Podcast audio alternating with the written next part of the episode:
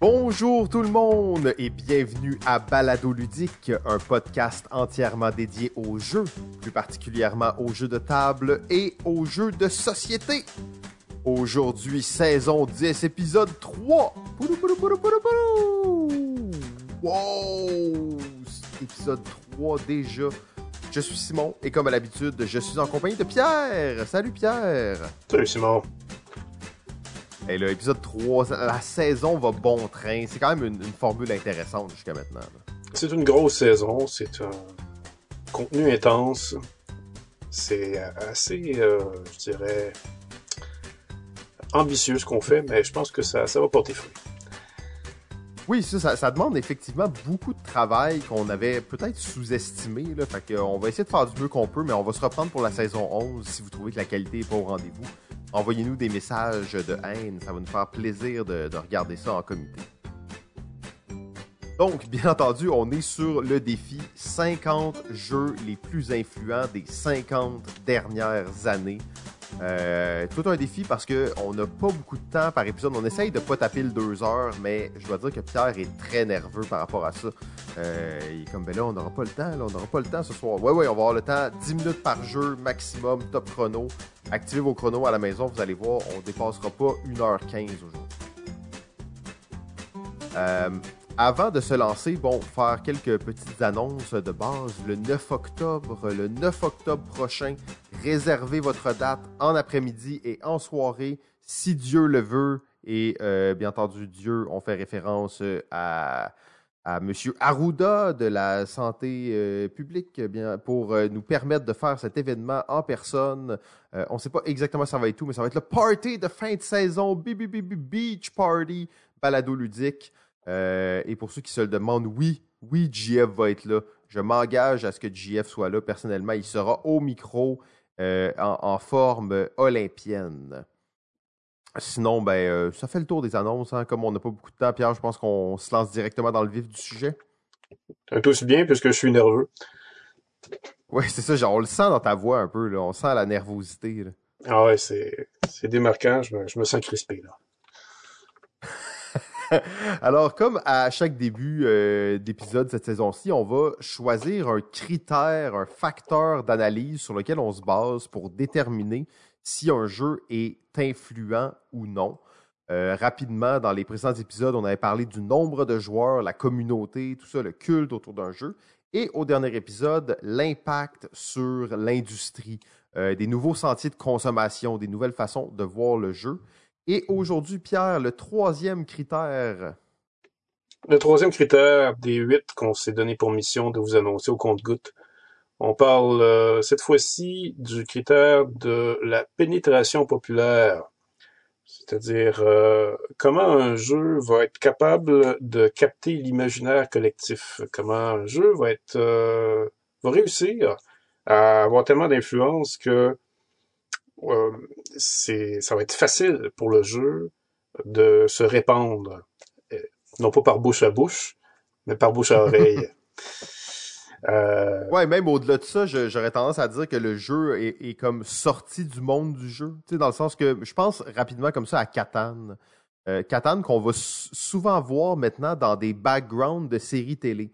Fait que dans l'arrière-plan, là, quand on voit une bibliothèque là, de- de- d'une famille ou peu importe, on va parfois voir le jeu Catan et d'autres jeux, bien entendu. Mais Catan, on dirait dans les dernières années, on le, voit de plus en plus faire de la figuration dans les téléromans. là. Oui, effectivement, Catan commence vraiment à s'installer tranquillement mais sûrement dans la culture populaire. Euh, je pense par contre que ça reste euh, les deux champions, je dirais, de cette culture populaire, c'est Monopoly et Scrabble. Et probablement un troisième aussi qui serait Clue. Euh, parce que on peut pas faire autrement que penser à Clou quand on pense à de la moutarde. Euh, et, Ouais, euh, une prune. ou des prunes. Euh, et puis, ben, le Scrabble, euh, c'est devenu indissociable euh, d'associer des chiffres avec des lettres. Donc, euh, c'est c'est assez fascinant. D'ailleurs, euh, cette association entre chiffres et lettres de Scrabble, euh, pour l'anecdote, elle vient d'Edgar Allan Poe. Euh, Hmm. parce que c'est euh, à cause d'un petit roman, une petite nouvelle qu'il avait écrite qui s'appelle Le Scarabée d'or, qui est pas vraiment une histoire d'horreur, mais une histoire plutôt euh, d'aventure euh, dans les sentiers d'Indiana Jones, où on essaye de décoder un code finalement avec des lettres et des, des, valeurs associées à ces lettres. C'est comme ça que Scrabble, le codage du Scrabble aurait serait né. Euh, parce qu'évidemment, c'est euh, l'auteur du Scrabble qui a admis un jour emprunter ça à Edgar Allan Poe. Ah, ben, quand on regarde les jeux influents, on se rend compte que l'emprunt fait vraiment partie de la culture des jeux influents. Euh, mais en fait, c'est les, génies s'inspirent l'un à l'autre et c'est comme ça que ça se transmet le virus de la créativité. Oui, tout à fait. Les six jeux qu'on va voir aujourd'hui euh, aujourd'hui sont vraiment dignes de ce critère-là. Et ce sont des jeux qui euh, vraiment ont recyclé la culture euh, en la transformant en ludique pour ensuite la répandre encore plus. Mm ben, bien dit, Pierre. Sur ce, on va se lancer. la dernière fois, on a couvert la deuxième portion de la décennie des années 70. Eh bien, aujourd'hui, on va faire un petit saut dans le temps et on va aller de 1980 à 1981. Donc, euh, imaginez comme cette époque était dense, hein, vraiment comme un... Tu sais, vous savez, tu coupes le gâteau, là, puis il est trop dense. ben, c'est un peu ça qui est arrivé entre 1980 et 1981. Beaucoup de jeux de qualité et des jeux d'influence, en fait, sont sortis à ce moment-là. Et euh, on va commencer sans plus tarder avec euh, le premier jeu 1980 il s'agit du jeu Civilisation de euh, Francis Tresham. On en a parlé la, dernière fois avec 1829. Euh, un créateur exceptionnel, un, passionné de jeu qui aura en fait un naturel du jeu, vraiment quelqu'un qui aura laissé sa trace de façon assez incroyable dans le monde du jeu de société. Et la petite histoire de civilisation va comme suit. Euh, comment il a eu l'idée, premièrement, de faire ce jeu-là? C'est en consultant un, atlas historique, là, donc un atlas historique, et il voyait que il y avait, euh, y des territoires, chaque territoire avait sa population, chaque, chaque territoire avait sa religion, chacun avait ses ressources, avait des façons d'aller chercher plus de ressources. Donc, il dit, ça lui est venu tellement naturellement et d'ailleurs, en entrevue, euh, quelqu'un lui a posé la question, comment tu fais pour, pour partir d'un atlas comme ça avec et faire le jeu civilisation? Euh, et là, il répond en riant, You have to be Tresham. Donc, il doit être lui-même. Alors, je l'avais trouvé quand même assez bonne. Mais au final, il dit que c'était euh, vraiment évident. En fait, ce jeu-là, c'est fait de lui-même. Il a juste comme pris qu'est-ce qui existait, il a mis ça en place. C'est sûr que non, c'est pas ça. Mais quand je vous dis que c'est un naturel, il a vraiment juste pris les informations et il a mis le jeu en place. Euh, une des, petites parenthèses intéressantes sur ce jeu-là, d'ailleurs, c'est qu'il n'y a pas de dés dans le jeu Civilisation. Et euh, il était dans un souper hein, avec, avec des amis, puis avec des, connaissances, et un, un, lui a demandé Ouais, mais tu sais, il n'y a, pas de dés dans ton jeu. Comment est-ce que les gens savent qu'est-ce qu'ils doivent faire comme action et, cette, phrase-là, je, vais vous la répéter, ce sera pas bien long, mais c'est tellement emblématique de l'époque euh, à laquelle ce jeu-là a été fait, et ça montre aussi à quel point ce jeu-là pouvait être en avance sur son temps. il n'y avait, pas de, dés dans le jeu, alors le commun des mortels, les moldus du jeu, se demandaient la question, ouais, mais comment est-ce qu'on sait qu'est-ce qu'on doit faire? Euh, alors, ça donne quand même une idée aussi de. On n'est pas à l'époque où tu as, plein de choix très déchirants et décisifs à faire à ton tour. On est vraiment ailleurs. Euh, donc, le, jeu se crée, tout ça, euh, ça fonctionne bien et c'est une époque aussi où on n'est pas dans le même mode de distribution. Alors, lui, il y avait une boutique qui vendait ses jeux. Il en avait vendu 12, il en recommandait, il en avait vendu 24. Donc, il y avait une bonne relation avec une certaine boutique. Et cette boutique-là, on a parlé à Avalon Hill. La même année, il était à Gen Con avec son jeu. Et euh, ben en fait, c'était un, succès instantané selon ses mots. It went extremely well. Euh, j'ai plusieurs d'autres choses à vous dire sur Civilisation, mais je vais céder la parole à Pierre pour l'instant et je vais revenir un peu pendant euh, la, la, présentation de Pierre de Civilisation. Pourquoi est-ce un jeu influent? Oui, bon, eh ben, c'était encore une fois une très bonne introduction, Simon. Euh, mais, merci. Euh, venant de toi, j'apprécie beaucoup cette, cette, fleur. Ben, en fait, oui, ce que, ce que Simon disait était vrai la, région de la civilisation vient d'une encyclopédie. Ce que Tresham a fait, tout simplement, c'est qu'il a imaginé cette encyclopédie-là sous forme de jeu.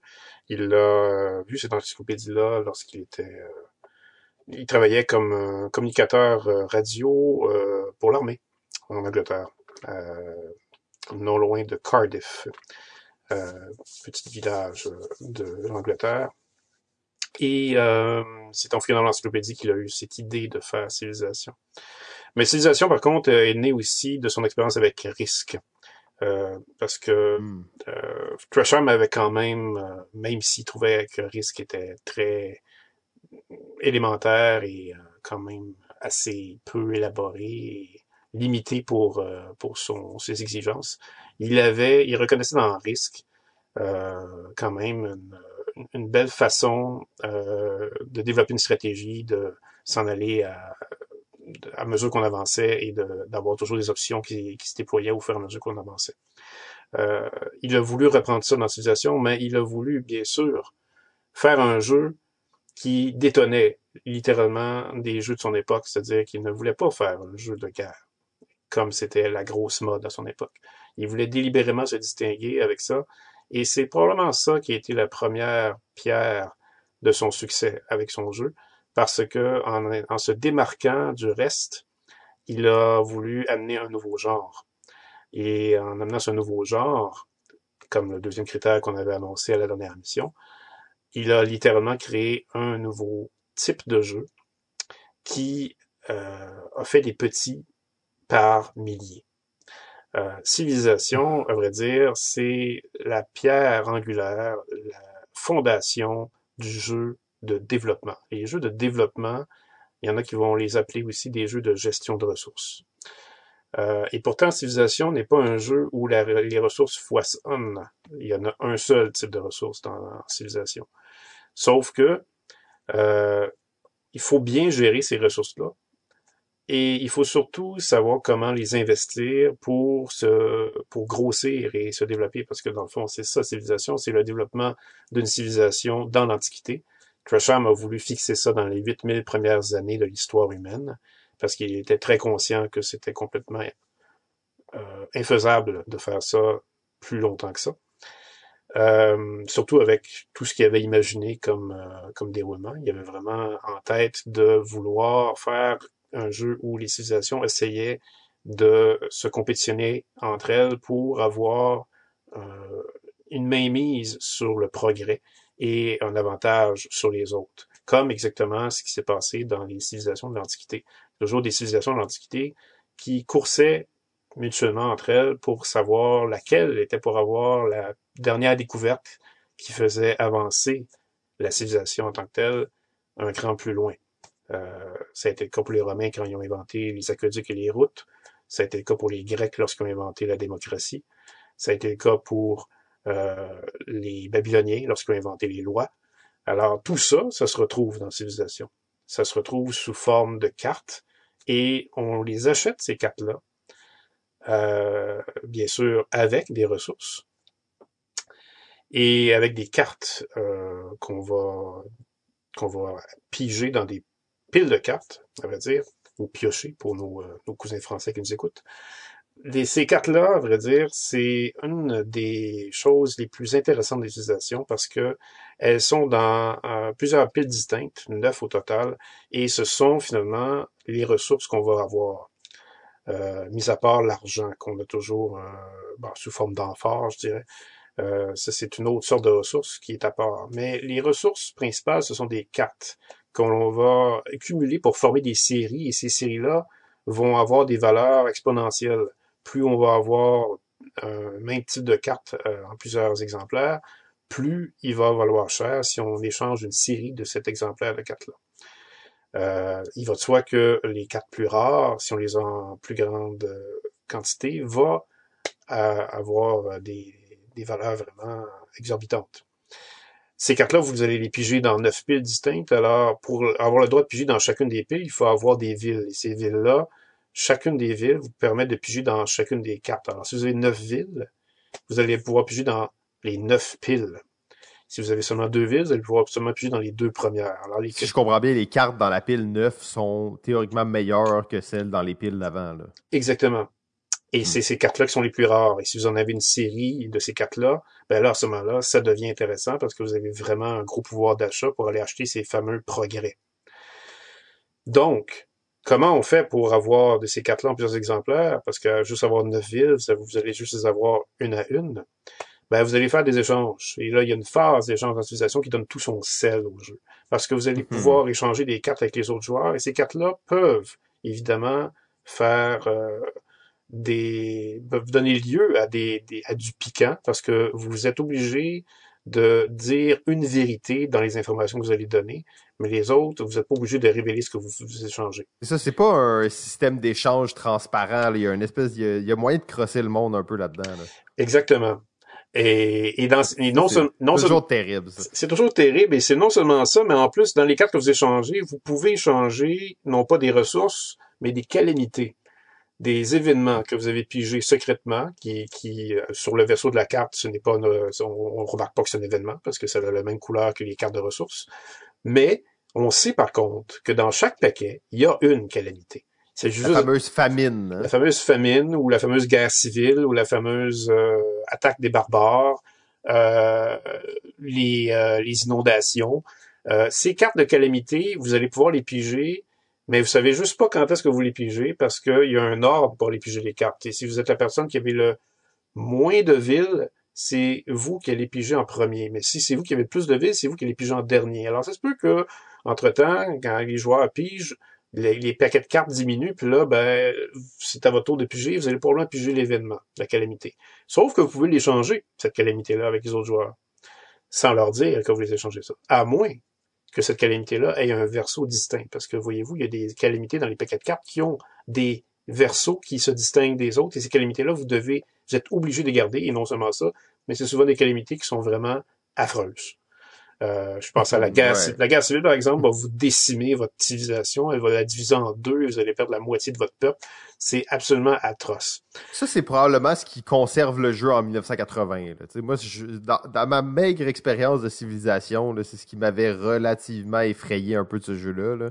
Tu te croirais, tu piges des cartes chance, là, puis ça se peut que ta game se joue là-dessus. Oui, mais après ça, ça dépend de tes bons euh, talents de négociateur. Et en plus, il y a des, dans les cartes de progrès que vous achetez, vous allez pouvoir acheter des progrès qui vous protègent de certaines de ces calamités-là ou qui vont les diminuer dans leurs effets. Et pas la famine.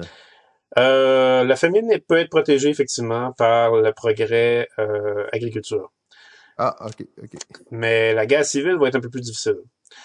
Euh, reste que ça devient très intéressant, ce système de cartes, euh, que probablement, euh, l'histoire ne le dit pas, mais probablement que Tresham aurait été inspiré d'un jeu qui s'appelle Buccaneer, euh, un vieux jeu de 1938, très en avance sur son temps, qui est un jeu de pirate, avec un système de cartes là-dedans qui était très, très intelligent et très élégant.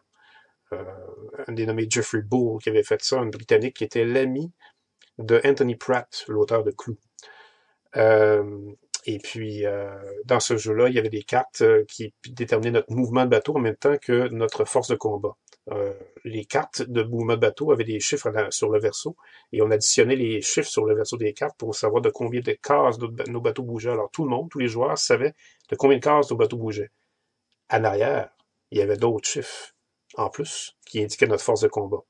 Et là, c'est de savoir c'était quoi la force de combat que le joueur pouvait avoir entre ses mains. Est-ce qu'on a osé l'attaquer ou pas? Euh, mais je ne m'étendrai pas plus sur Buccaneer parce qu'on va, on va trop perdre de temps. Il reste que ce serait probablement une des inspirations que Tresham a pris pour euh, ces cartes dans Civilisation. Et ces cartes-là, par contre, cette phase d'échange, juste cette phase d'échange-là, pas le reste du jeu, juste cette phase d'échange-là a transcendé dans son influence pour les autres jeux qui ont suivi par la suite.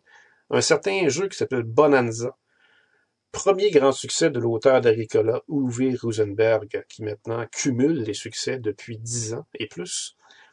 Eh ben, Bonanza, c'est littéralement la phase le système de cartes, autant dans son économie, dans son fonctionnement économique, que dans sa façon d'échanger, c'est pris directement de civilisation.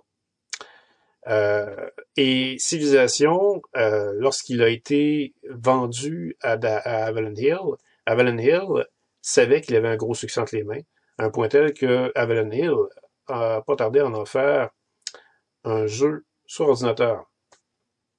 Ouais, Pierre, euh, si tu veux, euh, je, j'embarquerai à ce moment-ci ou. Euh? Ah, tu peux y aller. Ben, c'est quand même une histoire assez intéressante. Puis on l'a déjà raconté, en fait, à Balado Ludique, quand on parlait des droits de civilisation. Euh, il y a certaines rumeurs où, en fait, on pourrait même déduire que Civilisation a été ce qui a mené Avalon Hill, ce géant du jeu dont on va parler euh, pendant les quatre premiers épisodes, cinq premiers épisodes, à sa perte. Euh, effectivement, Avalon Hill avait les droits pour Civilisation et il se sentait lésé euh, parce que ben, Microprose et Sid Meier, à ce moment-là, avaient sorti Sid Meier's Civilization. Alors, pour, pour punir, dans le fond, Microprose de s'être lancé là-dessus, ben, Avalon Hill a donné le contrat à Activision, qui était une compagnie de jeux que la plupart des, gens d'un certain âge connaissent de nom, de faire un, un jeu de, de, de, vidéo basé sur Civilization qui s'appelait Civilization Call to Power un jeu très très similaire à euh, Sid Meier's Civilization. De toute façon, c'était inspiré du même jeu de table. Euh, en réalité, tout ça est inspiré de Advanced Civilization, mais bon, qui est pas mal euh, la version remodifiée de Civilization. Et là, l'affaire, c'est que Civilization, c'était le jeu le plus populaire de, de Microprose. Fait qu'il était comme, hey, vous allez pas nous copier le jeu. Alors, ce qu'ils ont fait, c'est qu'ils ont acheté euh, Artland Trefoiled. Et Artland Trefoiled, c'est un nom qu'on n'a pas mentionné euh, malgré tout, mais c'est. Ben, je l'avais mentionné la, dernière mission, c'est la Ah, la dernière mission. c'est la, la, la, la, maison d'édition de Tresham qui l'avait fondée pour euh, éditer ses propres jeux. Euh, donc, ils ont acheté Artland Trefoil et par le fait même se retrouvaient donc les, possesseurs du jeu Civilisation. Et donc, c'était eux qui étaient légitimes et qui avaient les droits là-dessus. Euh, Avalon Hill se sont lancés dans un dans un débat, euh, pas dans un débat, dans un combat juridique sur les droits. Ils ont investi plus de 400 000 dollars US là-dedans et ils ont perdu. En fait, la compagnie était était au bord de la faillite après ça et a été rachetée par nul autre que Hasbro. Euh, que vous connaissez très bien. Ironiquement, quelques années plus tard, Microprose aussi sont tombés dans la, déchéance euh, financière et ont été aussi achetés par Hasbro, ce qui fait maintenant que la famille Civilisation est heureuse et unie sous euh, la bannière Hasbro. Ce qu'il faut dire aussi, c'est qu'Avalon Hill avait peut-être une envie assez jalouse de, du succès de Microprose parce qu'ils avaient tenté de faire leur civilisation sur ordinateur sept ans avant le Sid Meier's Civilization. Le jeu, hmm. le jeu s'appelait à ce moment-là Incunabula. Euh, ah, c'est pour ça que ça n'a pas marché. Et bah, oui, mais en fait, on, on, on, souligne ça au passage. il, y il, y avait des critiques du jeu vidéo à l'époque qui se demandaient pourquoi on n'avait simplement pas transcendé euh, le jeu de table en jeu d'ordinateur en gardant le même titre. Euh, mais non. Ah clair. Mais Avalon Hill a simplement voulu faire leur, leur euh, je sais pas, moi, ils ont, ils ont, ils ont voulu montrer qu'ils étaient savants. Leur élitiste, ouais. ouais c'est ça. Exact. Alors, ils ont emprunté le mot incunable qui finalement, euh, qui fait référence au, au nom qu'on donnait à des livres avant que l'imprimerie arrive dans l'humanité. Euh, et ils ont, ils ont donné ce titre-là à Civilisation. Mais toute cette, euh, cette parenthèse sur le, le, jeu vidéo, en fait, nous, amène aussi à, à, constater à quel point Civilisation est un jeu qui a eu de l'influence. Et quand on parle d'imaginaire collectif, de pénétration euh, populaire, ben c'est exactement ça. C'est une franchise et un type de jeu maintenant qui. Euh, tu parlais de jeux de ressources, de jeux de développement, mais au-delà de ça, il y a aussi le type de jeu les jeux de civilisation, qui sont des jeux, oui, il y a une mécanique, mais il y a aussi une thématique là-dedans, mais ça, c'est tout un pan qui a été ouvert et maintenant, les gens sortent des jeux de civilisation. Puis tu sais pas exactement ça va être quoi, mais tu comprends le concept. C'est un nouveau concept qui est né avec un jeu comme celui-là. Absolument. C'est littéralement une, euh, presque une catégorie de jeu en soi. Les, amateurs de jeux de société vont être assez attentifs lorsqu'un jeu de civilisation sort parce qu'ils vont toujours le comparer à celui, à celui de Tresham. Tellement celui de Tresham a marqué son époque. Euh, même il y a 15 ans, on, faisait déjà ça avec l'arrivée de Marinostrom sur le marché qui s'est recyclé à Marinostrom Empires euh, dans les cinq dernières années. Euh, qui ne connaît pas Through the Ages de M. Schwetzel, qui est probablement le plus gros des succès des euh, civilisations recyclées depuis l'arrivée des jeux euro. et on en a d'autres aussi. Les Coréens s'y sont mis. Euh, avec un jeu de civilisation où on pouvait superposer des cartes, Patch History. Donc, euh, c'est juste trois exemples. Je pourrais vous en nommer d'autres, mais il y, a eu, il y a eu plein d'exemples. Innovation. Euh, innovation, effectivement, en est un autre qui est vraiment réduit à sa plus simple expression avec des cartes simplement qu'on met sur la table. Euh, Monsieur Chodek fait ça. Euh, c'est très, très facile euh, de se laisser charmer par le thème d'utilisation parce que c'est tellement naturel. Tresham l'avait dit littéralement. Mm. Il disait qu'en voyant l'encyclopédie, en voyant tous les la course qui se faisait entre les civilisations, les développements qui apparaissaient, le, les structures de jeu se, étaient sous ses yeux. Alors, c'est normal que les amateurs qui ont voulu réinventer civilisation se sont laissés charmer de la même façon. Et l'espèce de arbre technologique qui fait en sorte qu'on qu'on hmm. développe des progrès. Il faut savoir que les progrès qu'on achète dans l'utilisation, c'est des cartes finalement qui donnent des prix requis pour acheter d'autres progrès. Alors ça, cette idée de génie-là, euh, Tresham l'a eu spontanément. Il a déjà demandé comment il en était venu avec ça, puis il a dit bah c'est rien de spécial, ça m'est venu simplement naturellement. Ben, C'était vraiment un naturel, hein? ça c'est incroyable, parce qu'il parle de ça comme si c'était juste, ben c'était normal, puis c'était obvious, c'est ce qu'il utilise souvent. Et, et cette, cette évidence même est devenue la chose, une des choses les plus utilisées dans les jeux, autant les jeux vidéo que les jeux de société, lorsqu'il est question de gérer des ressources. Euh, on commence pas à nommer des titres, mais je suis sûr que nos auditeurs pourraient en trouver un. Ah, absolument, c'est clair. Euh, d'ailleurs, pour euh, peut-être euh, conclure cet arc sur Civilisation, Tresham lui-même a dit comment gagner à Civilisation. donc, je trouve ça quand même drôle qu'il révèle le secret de comment gagner. si vous arrivez à rassembler 5 ou 6 personnes pour prendre 12 heures de votre temps et jouer à un jeu de 1980, eh bien, vous saurez comment gagner. Le, but de ce jeu-là, vraiment, comment il est construit et tout ça, c'est de faire que les Babyloniens et les Assyriens, les Assyrians, se, battent entre eux. Ça, c'est les deux grosses puissances militaires. Ce que vous voulez, c'est créer une tension entre ces deux peuples pour qu'ils soient, euh, unleash all euh, un contre l'autre, donc qui aillent à fond. Et vous, ben, vous collectez les miettes et vous allez pouvoir vous en tirer assez facilement. Et ça va rester une course au point avec, euh, pas une course au point, mais une course à la victoire avec les autres joueurs restants. Oui, je peux confirmer effectivement que c'est euh, c'est un bon truc. Pour avoir joué souvent au jeu, le joueur babylonien, lorsqu'il n'avait pas de voisin assyrien, était nettement avantagé lorsqu'on s'en occupait pas. Ah, c'est ça, exact. Et d'ailleurs, on lui pose la question à Tresham, si tu joues les Assyriens ou les Babyloniens, qu'est-ce que tu fais? Ben, euh, t'es tout simplement baisé. Désolé. Il y a ça aussi, ouais. Excellent. Fait que Pierre, je sais pas si tu avais d'autres, euh, d'autres points à rajouter là-dessus ou c'est sûr qu'on pourra en parler longtemps. On pourra encore en parler, mais on n'aura pas assez de temps. Excellent. Alors, on regarde ça pour euh, l'épisode spécial pour les Patreons. N'hésitez pas d'ailleurs à euh, nous suivre sur Patreon. pour le moins qu'un café du Starbucks par mois, vous pouvez nous encourager dans notre aventure. Bon, en fait, je pourrais, je pourrais peut-être souligner que Civilisation a eu lui-même ses rééditions deux fois hmm. même. Il y a eu Mega Civilization et il y a eu Western World qui est apparu euh, en 2018, qui est sa dernière version. Un an même avant que M. Tresham meure. Et est-ce que tu sais s'il était impliqué dans le développement de ce jeu-là à ce moment-là? Ou... Oui, les, auteurs de Western Civilization euh, ont quand même contacté euh, pour lui demander son avis sur les, les modifications ajoutées au goût du jour, bien qu'elles soient très peu nombreuses. OK. Ce qui est quand même euh, fou hein, de ce jeu-là, c'est que oui, il y avait des petites choses qui, détonne un peu avec notre époque, mais c'est tellement naturel, encore une fois, comme jeu de civilisation. Si vous avez joué au jeu civilisation à l'ordi, c'est comme ça, ça vient de soi, là. Ça, va de soi, en fait. Oui, ben civilisation, on va dire, euh, est tellement. C'est un jeu qui, qui, qui même, euh, selon Tresham, pourrait faire parler encore de lui dans 200 ans. Euh, c'est lui-même qui l'a dit. Et avant qu'il meure, Tresham disait qu'il avait une version 2 de Civilisation et que ça se peut qu'on la découvre une fois qu'il est mort et qu'on la teste et qu'on puisse découvrir finalement si c'est mieux. Et ça, est-ce que tu penses que ça va arriver? Y a-t-il des gens qui ont été fouillés dans ses notes? Ou?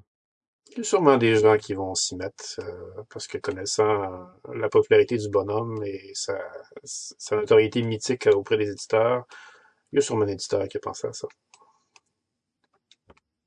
Alors, on se transporte un an plus tard, en 1981, et c'est à cette, dans cette année-là que le reste de notre épisode va, va, se passer au niveau des sorties.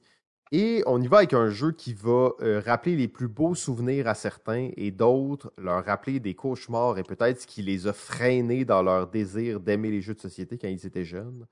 On parle du, euh, malgré tout, on n'a pas dire, du succès international de Larry Harris Jr., je veux dire Larry Harris, Axis Analyzed.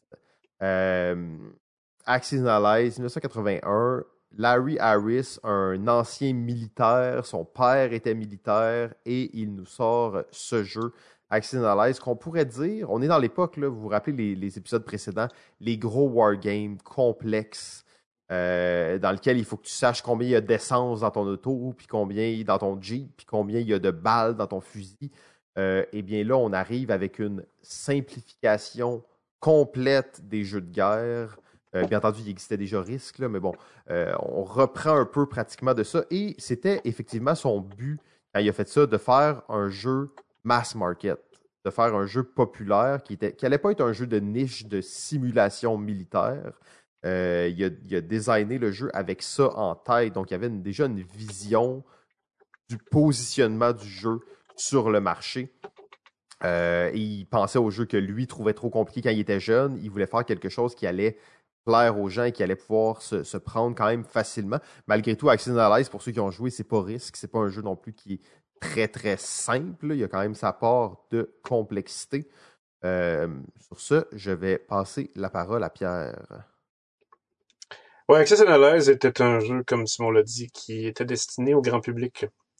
Euh, ce que euh, Harris avait en tête, c'était de sortir des de, de, ce créneau qui était les années 70 ou les wargames, comme on l'a dit dans les deux, derniers, deux premières émissions de cette série. les wargames, les jeux de guerre, avaient vraiment toute la place, tout le projecteur, quoique ils ont commencé petit peu peu à peu, à vrai dire, euh, à partir de 1975, quand Donjons et Dragons est arrivé, ils ont commencé à se faire voler. Mais euh, ils étaient quand même très très forts à la fin des années 70. Et quand euh, Harris a voulu faire Access Analyze, c'était vraiment pour faire le pont avec euh, mm. les jeux grand public. Euh, Harris, à vrai dire, était conscient de tout le réalisme et des détails qu'on voulait mettre dans les jeux de guerre, et lui, pour lui, un camion, c'était un camion. Il, il voulait pas savoir quelle, marque de camion il y avait dans, dans, le jeu. Il voulait pas savoir combien de gasoline il restait dans le camion. Euh, un camion, c'est un camion, ça fait ça dans un jeu. Pour lui, il fallait que les règles soient claires. Harris fait partie, euh, et pour et pour cause, à vrai dire, pour, pour cause, quand je dis pour cause, c'est ça explique pourquoi c'est un auteur qui a eu du succès. Il fait partie de ces auteurs qui croient que la philosophie d'un succès d'un jeu repose sur la clarté des règles et la simplicité des règles qui peuvent permettre des décisions complexes. Euh, comme tous les grands auteurs de jeux euh, suivaient cette philosophie-là qui a été initiée par Randolph. Donc Harris euh, avait cette, euh, cette vision euh, Analyze qui était teintée bien sûr de son passé. C'est le fils d'un militaire, Harris. C'est le fils d'un vétéran de la Deuxième Guerre mondiale qui a été dans les batailles du Pacifique contre les Japonais. Et bien sûr, Harris s'est nourri de, des exploits de son père et il a alimenté son intérêt pour l'histoire militaire avec ça. Il est devenu un historien amateur et euh, vraiment a vraiment cultivé ça à fond pour... D'ailleurs, euh, juste euh, désolé Pierre, une petite parenthèse sur ça que j'avais trouvé intéressante, c'est que comment il s'est initié à la guerre et son désir d'en apprendre plus, c'est qu'il avait trouvé le journal de guerre de son père, en fait, qui avait écrit pendant qu'il était à la guerre et il avait lu ça, en fait, et il avait vraiment vu la guerre sous c'est quand même, on s'entend, c'est un angle assez euh, particulier. Là. Tu découvres la Deuxième Guerre mondiale à travers les yeux de ton père qui a écrit un journal pendant qu'il était là-bas. Euh, donc, c'est sûr que ça, marque, ça marque une vie. Oui, absolument. Euh, alors, on devine, on devine à quel point il était vraiment fin prêt pour faire son jeu lorsqu'il l'a fait. Au départ, d'ailleurs, ça s'appelait pas Access Analyze, ça s'appelait 1942 pour, évidemment la raison que vous vous doutez. Euh, il commençait l'action de son jeu, non pas au début de la Deuxième Guerre mondiale, mais en plein milieu. Euh, parce qu'il estimait que c'était à partir de cette année-là que euh, on pouvait vraiment faire un jeu avec l'action, puisque là, les cinq pays étaient impliqués. 1942, si vous ne le savez pas, c'est l'année où les États-Unis se sont investis. En fait, ils sont entrés dans la Deuxième Guerre mondiale à partir de cette année-là. Alors, euh, Harris avait, euh, avait quand même le flair. Déjà là, il savait ce qui pouvait rendre un jeu intéressant. Euh, il, déjà là, on voyait qu'il coupait court. Il voulait pas faire les jeux à grand déploiement comme les jeux de guerre, euh, où est-ce qu'on commençait du début puis on, on traversait toute la guerre jusqu'à la fin. Il voulait vraiment prendre les meilleurs épisodes et commencer à partir de là. Et avec son 1942, Harris, euh, ben c'est, évidemment son, son but, c'était de s'amuser en imaginant qu'est-ce qui pourrait arriver dans des situations où les Allemands, par exemple, auraient pu gagner, ou peut-être que le Japon aurait pu envers les États-Unis. Euh, chose qui est déjà arrivée d'ailleurs dans une partie que j'ai faite moi-même d'Access Knowledge. J'avais le Japon et j'avais envahi les États-Unis. Ouh, c'est pas facile à faire, ça. C'est vraiment pas facile à faire. Je, je, je dois En fait, c'est même la seule fois où je l'ai vu faire et euh, je, je, me rappelle de cette partie comme si c'était hier. C'était assez fameux. Euh, quand M. Harris avait son jeu de prêt, euh, eh ben, il a, euh, il l'a présenté à des Français. Pourquoi il l'a présenté à des Français? Parce qu'il faut savoir que M. Harris a, habité en France. Il a étudié en France, euh, notamment dans sa vie. Il a même habité trois ans en Iran aussi. Euh, c'est ce que ça fait lorsque vous avez un père militaire. Euh, vous êtes destiné à pas nécessairement vivre euh, dans le pays où votre père est né. Ouais, d'ailleurs, j'ai appris l'expression, c'est army brat. C'est comme ça qu'il se, se définissait. I was an army brat.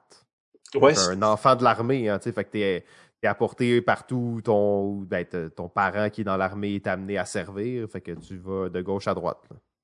Oui, exactement. Euh, Harris, donc, euh, lorsqu'il a voulu présenter son jeu, à des manufacturiers français. Il l'a présenté, entre autres, à Nathan, les jeux Nathan, qui. Euh, Nathan, en fait, c'est, c'est une maison d'édition de France qui a une longue tradition, euh, qui faisait, qui a eu ses beaux jours, justement, dans les années 70-80. Et Harris s'est tout simplement présenté là avec son jeu, mais euh, tout de suite vu que Nathan était pas nécessairement friand de vouloir ce jeu-là, malgré qu'il était quand même prêt à demander à Harris de savoir s'il était capable de faire d'autres jeux. C'est comme ça qu'Harris s'est improvisé auteur de jeu, parce qu'il était tellement certain que son Access Analyze fonctionnait qu'il s'estimait capable de faire d'autres sortes de jeux. C'est pour ça d'ailleurs que Harris euh, prétend qu'il a à son actif 200 jeux de société créés. Et ça, euh, hmm. ça va être assez difficile à prouver parce que quand vous allez voir sur Board Game Geek, on ne voit il y a pas. juste des extensions de Action Allies et un autre jeu dont on parlera tantôt. Ben, il y a quelques jeux, effectivement, qui portent le nom de Larry Harris, mais euh, on, on, il y a beaucoup, beaucoup de jeux que Harris a fait. Comme c'est le cas d'Alex Randolph aussi.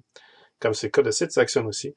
Euh, des jeux que, qui n'ont pas le nom de l'auteur parce que il est développé pour un éditeur là puis c'est ça son nom. donc les gros éditeurs comme Parker Brothers Hasbro Milton Bradley tous des éditeurs pour lesquels Harris a travaillé n'avaient que faire que de mettre les noms d'auteurs sur leur boîte de jeu, comme c'est le cas aujourd'hui, à cause que ça a fini par s'imprégner dans la culture populaire, justement. Euh, mais euh, on voit pas de jeux de Harris euh, autres que Access Analyze et d'autres jeux qui sont de, de similarité à ça. Euh, un jeu, par exemple, que, que vous allez que vous connaissez pas le nom d'Harris, mais c'est le jeu de Mr. T, euh, basé sur la, la, série animée de Mr. T. C'est un jeu pour enfants que Harris avait fait euh, pour Milton Bradley. Parce que Harris, bien sûr, a fini par aboutir ben, chez Milton Bradley avec Access Analyze. Mais ce n'est pas à cause de Nathan, c'est parce que, évidemment, il est revenu aux États-Unis éventuellement. Et il a rencontré au Connecticut, dans une boutique de jeux, euh, qui s'appelle The Citadel Game Store, euh, le propriétaire du, de la boutique de jeux. Propriétaire qui, lui, euh, lui a proposé d'appeler son jeu Access Analyze et non pas 1942, parce qu'il trouvait que c'était un nom qui avait une, une résonance qui était euh, plus accrocheuse. Euh, et ensuite, il a dit, j'ai quatre bonhommes qui viennent jouer souvent ici dans ma boutique ou qui viennent m'acheter des jeux. Ce sont quatre professeurs d'école primaire. Euh, et non, je pense qu'il y en avait qui étaient à l'école secondaire là-dedans. Ces quatre bonhommes-là, euh, je pourrais t'introduire à eux. Peut-être que tu pourrais leur présenter ton jeu parce que ça, ça donne qu'ils ont aussi une maison d'édition. Et la maison d'édition s'appelait Nova Games. Nova Games était une toute jeune maison d'édition euh, en 1981. Ça faisait peut-être quatre ou cinq ans qu'elle existait. Elle avait quatre ou cinq jeux à son actif. En fait, elle avait un jeu pour chacune des personnes qui étaient là. Ces quatre personnes-là pouvaient être un peu comparables à l'équipe de Future Pastimes dont on a parlé la, la dernière mission, puisque c'était des bonhommes qui avaient des idées assez novatrices. L'un d'eux, entre autres, euh, avait un jeu qui s'appelait Ace of Aces. Et euh, Ace of Aces, l'As des Arts, c'est un jeu qui était vraiment audacieux pour son époque. C'était un jeu où est-ce qu'on on était dans un combat, un duel d'aéroplanes euh, de la Première Guerre mondiale, et on avait chacun un livret, et ce livret-là était bourré d'images, et euh, ces livrets-là étaient coordonnés l'un avec l'autre, on avait, euh, on devait faire une action et l'action qu'on faisait faisait en sorte que le joueur devant soi avait une réaction à faire avec son livre et on programmait en fait chacun des, des actions de, de, son côté et ça faisait en sorte qu'on tournait le résultat des, des, deux actions programmées croisées faisait en sorte qu'on tournait chacun la page dans chacun de nos livres individuels et ça donnait la situation qu'on voyait dans l'image par rapport à l'avion de la Wow. Très cool idée. Euh, et cette, cette idée-là, bien sûr, a été recyclée par, à, d'autres sauces ensuite. Euh, dans le western, dans le medieval fantastique. Alors ça, c'était euh, c'était franchement intéressant pour Nova Games. Et quand ils ont rencontré Larry Harris, ils ont vraiment aimé son idée et comme de fait, ils ont adopté son jeu. Et puis ben, ensuite, ils l'ont ils ont voulu évidemment en faire quelque chose qui pourrait se vendre. Ils ont pensé tout de suite, on devrait mettre des figurines là-dedans. Il me semble qu'un jeu à grand déploiement, ça devrait avoir des figurines. Mais là, ils se sont dit, ouais, mais on n'est pas un gros éditeur. Alors, on va simplement mettre des petits jetons de carton. Et ensuite, comme les wargames de l'époque. Comme les wargames de l'époque. Alors, ce que Harris essayait de faire désespérément n'était euh, pas tout à fait à la hauteur de ce qu'il voulait, mais il a quand même accepté parce que, bon, il voyait bien que euh, c'était c'était sa première chance d'avoir son jeu de, de connu. Et comme de fait, euh, ils ont euh, ensuite euh, transporté leur, leur nouveau jeu dans les conventions de jeu cette année-là, en fait en 81-82, pour finalement ben, accrocher un public. Ils, ils, ont vu que ça, ça fonctionnait. Le jeu d'Harris, effectivement, était efficace à un point tel que un chasseur de tête de chez Milton Bradley a fini par euh, entendre parler de ça. Un chasseur de tête qui voulait développer la Game Master Series. Donc, une série finalement qui était dédiée à des Game Masters, donc des joueurs chevronnés. C'était finalement la réponse de Milton Bradley pour euh, le marché des wargamers. Et c'est là, hmm. c'est là que Les joueurs adultes. Les joueurs adultes. Alors, euh, ils ont ciblé Harris, ils ont demandé s'ils pouvaient faire Access Analyze. Et c'est là que le Access Analyze, comme tout le monde le connaît, a pris sa forme en 84. Et c'est là aussi que Harris est arrivé avec d'autres concepts de jeu comme Broadsides and Boarding Parties, qui est un jeu de guerre entre deux navires pirates très ingénieux, euh, très luxueux même, avec des gros bateaux en plastique énormes. Euh, on pourrait voir ça facilement sur des campagnes Kickstarter aujourd'hui. Euh, et aussi Conquest of the Empire, qui est un jeu sur la guerre civile de l'Empire romain. Euh, Harris avait déjà tout ça dans ses, euh, dans ses notes. Il avait vraiment, euh, comme, euh, comme il s'était improvisé en France, il avait vraiment la, la, la fibre de, de, de créateur de jeu. Et Access Analyze, ben, on connaît le, le reste. Access Analyze a tellement été populaire qu'il n'a jamais vraiment arrêté d'être édité. Euh, il y a encore des éditions qui sortent hein, à ce jour, puis euh, Axis, Analyze and Zombies, même. Bien sûr, euh, ça c'est la dernière en date de 2018, mais il y en a eu une panoplie avant qui a été faite euh, quand Hasbro a récupéré le jeu en 2000, parce que bien sûr Hasbro achetait tout. Euh, donc, ils ont fait là, des nouveaux Access Analyze à partir de 2000 qui étaient vraiment divisés euh, selon euh, des, des, parties de la Deuxième Guerre mondiale. Access Analyze en Europe, Access Analyze Pacifique, Access Analyze Guadalcanal, Access Analyze... il y avait des modules que tu pouvais connecter avec d'autres jeux pour te faire un plus gros jeu, jouer à plus de joueurs, faire des plus grosses parties. Exactement. Euh, dans les années 90, euh, Access Analyze a été proclamé par le Games Magazine, euh, magazine de jeux de société officiel des États-Unis le plus répandu. En 95, il était proclamé dans le Hall of Fame des jeux de société. Hmm.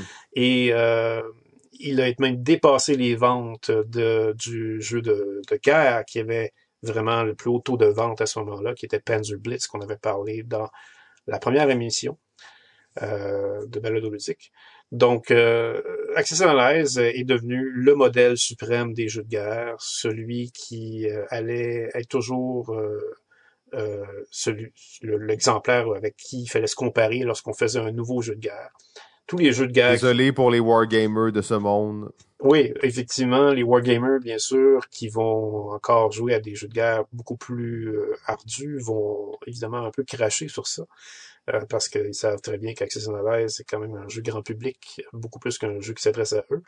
Mais ça reste quand même qu'Access Analyze a aidé à connaître les jeux de guerre, parce qu'il y a des gens qui ont joué à Access Analyze qui peut-être en voulaient plus, et qui se sont dirigés ensuite vers les jeux de guerre plus euh, détaillés. Euh, alors voilà pour la petite histoire d'Access Analyze. Excellent, ben effectivement, gros, gros morceau. Euh, là, on s'en va ailleurs. On s'en va ailleurs, puis on s'en va sur un jeu que j'ai toujours beaucoup apprécié. Ah, ah, juste avant, juste avant de finir pour Access Analyze, euh, l'auteur Harris a sorti un jeu en 2019 euh, qui s'appelle War Room. Oui. C'est un... Je sais pas si t'as as, joué à ça. J'ai comme découvert ça. J'avais aucune idée. J'ai vu ce jeu, puis c'est comme un peu l'espèce de d'évolution. C'est un autre jeu sur la deuxième guerre mondiale. Euh, mais dans lequel il y a beaucoup plus de, complexité, mais on n'est probablement pas encore au niveau d'un wargame, je sais pas, avec un plateau rond. Euh, je sais pas si tu as, quelque chose à dire là-dessus ou. Euh... Ouais, c'est vraiment la dernière euh, création de Harris en date. Il y en a un autre qui s'en vient d'ailleurs, Imperial Borders, qui est en train de travailler sur les guerres napoléoniennes, qui sera un accessionalize des, des guerres napoléoniennes en fait. Mais War Room est son dernier en date, euh, qu'il a mis cinq ans à créer, qu'il a créé avec sa propre maison d'édition Nightingale Games, qu'il a créé pour ça.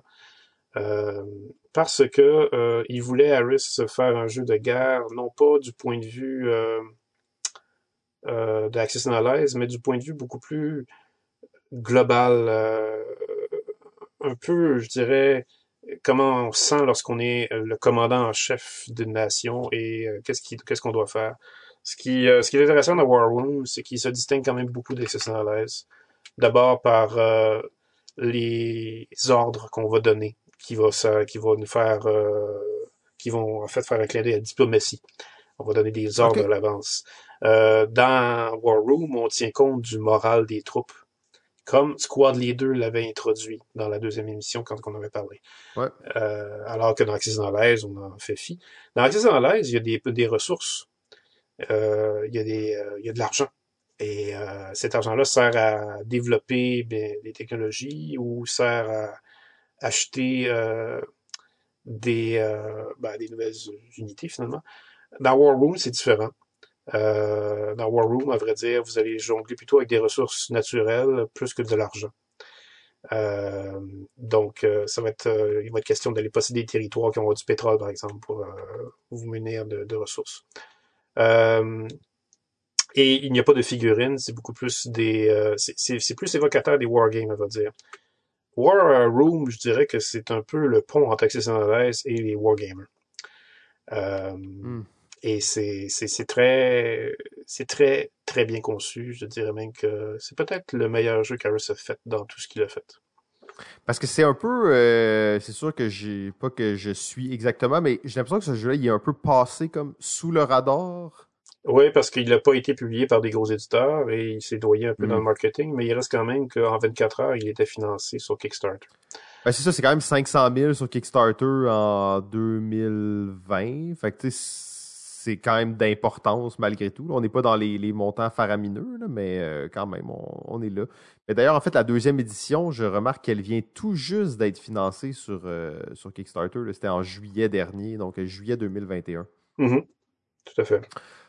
OK, donc on, on reprend. Je vous rappelle, on est en 1981. On vient de parler d'Axis Analyze et là, on se plonge dans un jeu et dans un lieu euh, totalement différent. En fait, c'est une histoire qui est vraiment pleine de mystères et euh, d'incertitudes. Une histoire très secrète et cachée, idéale pour le jeu dont on va vous parler.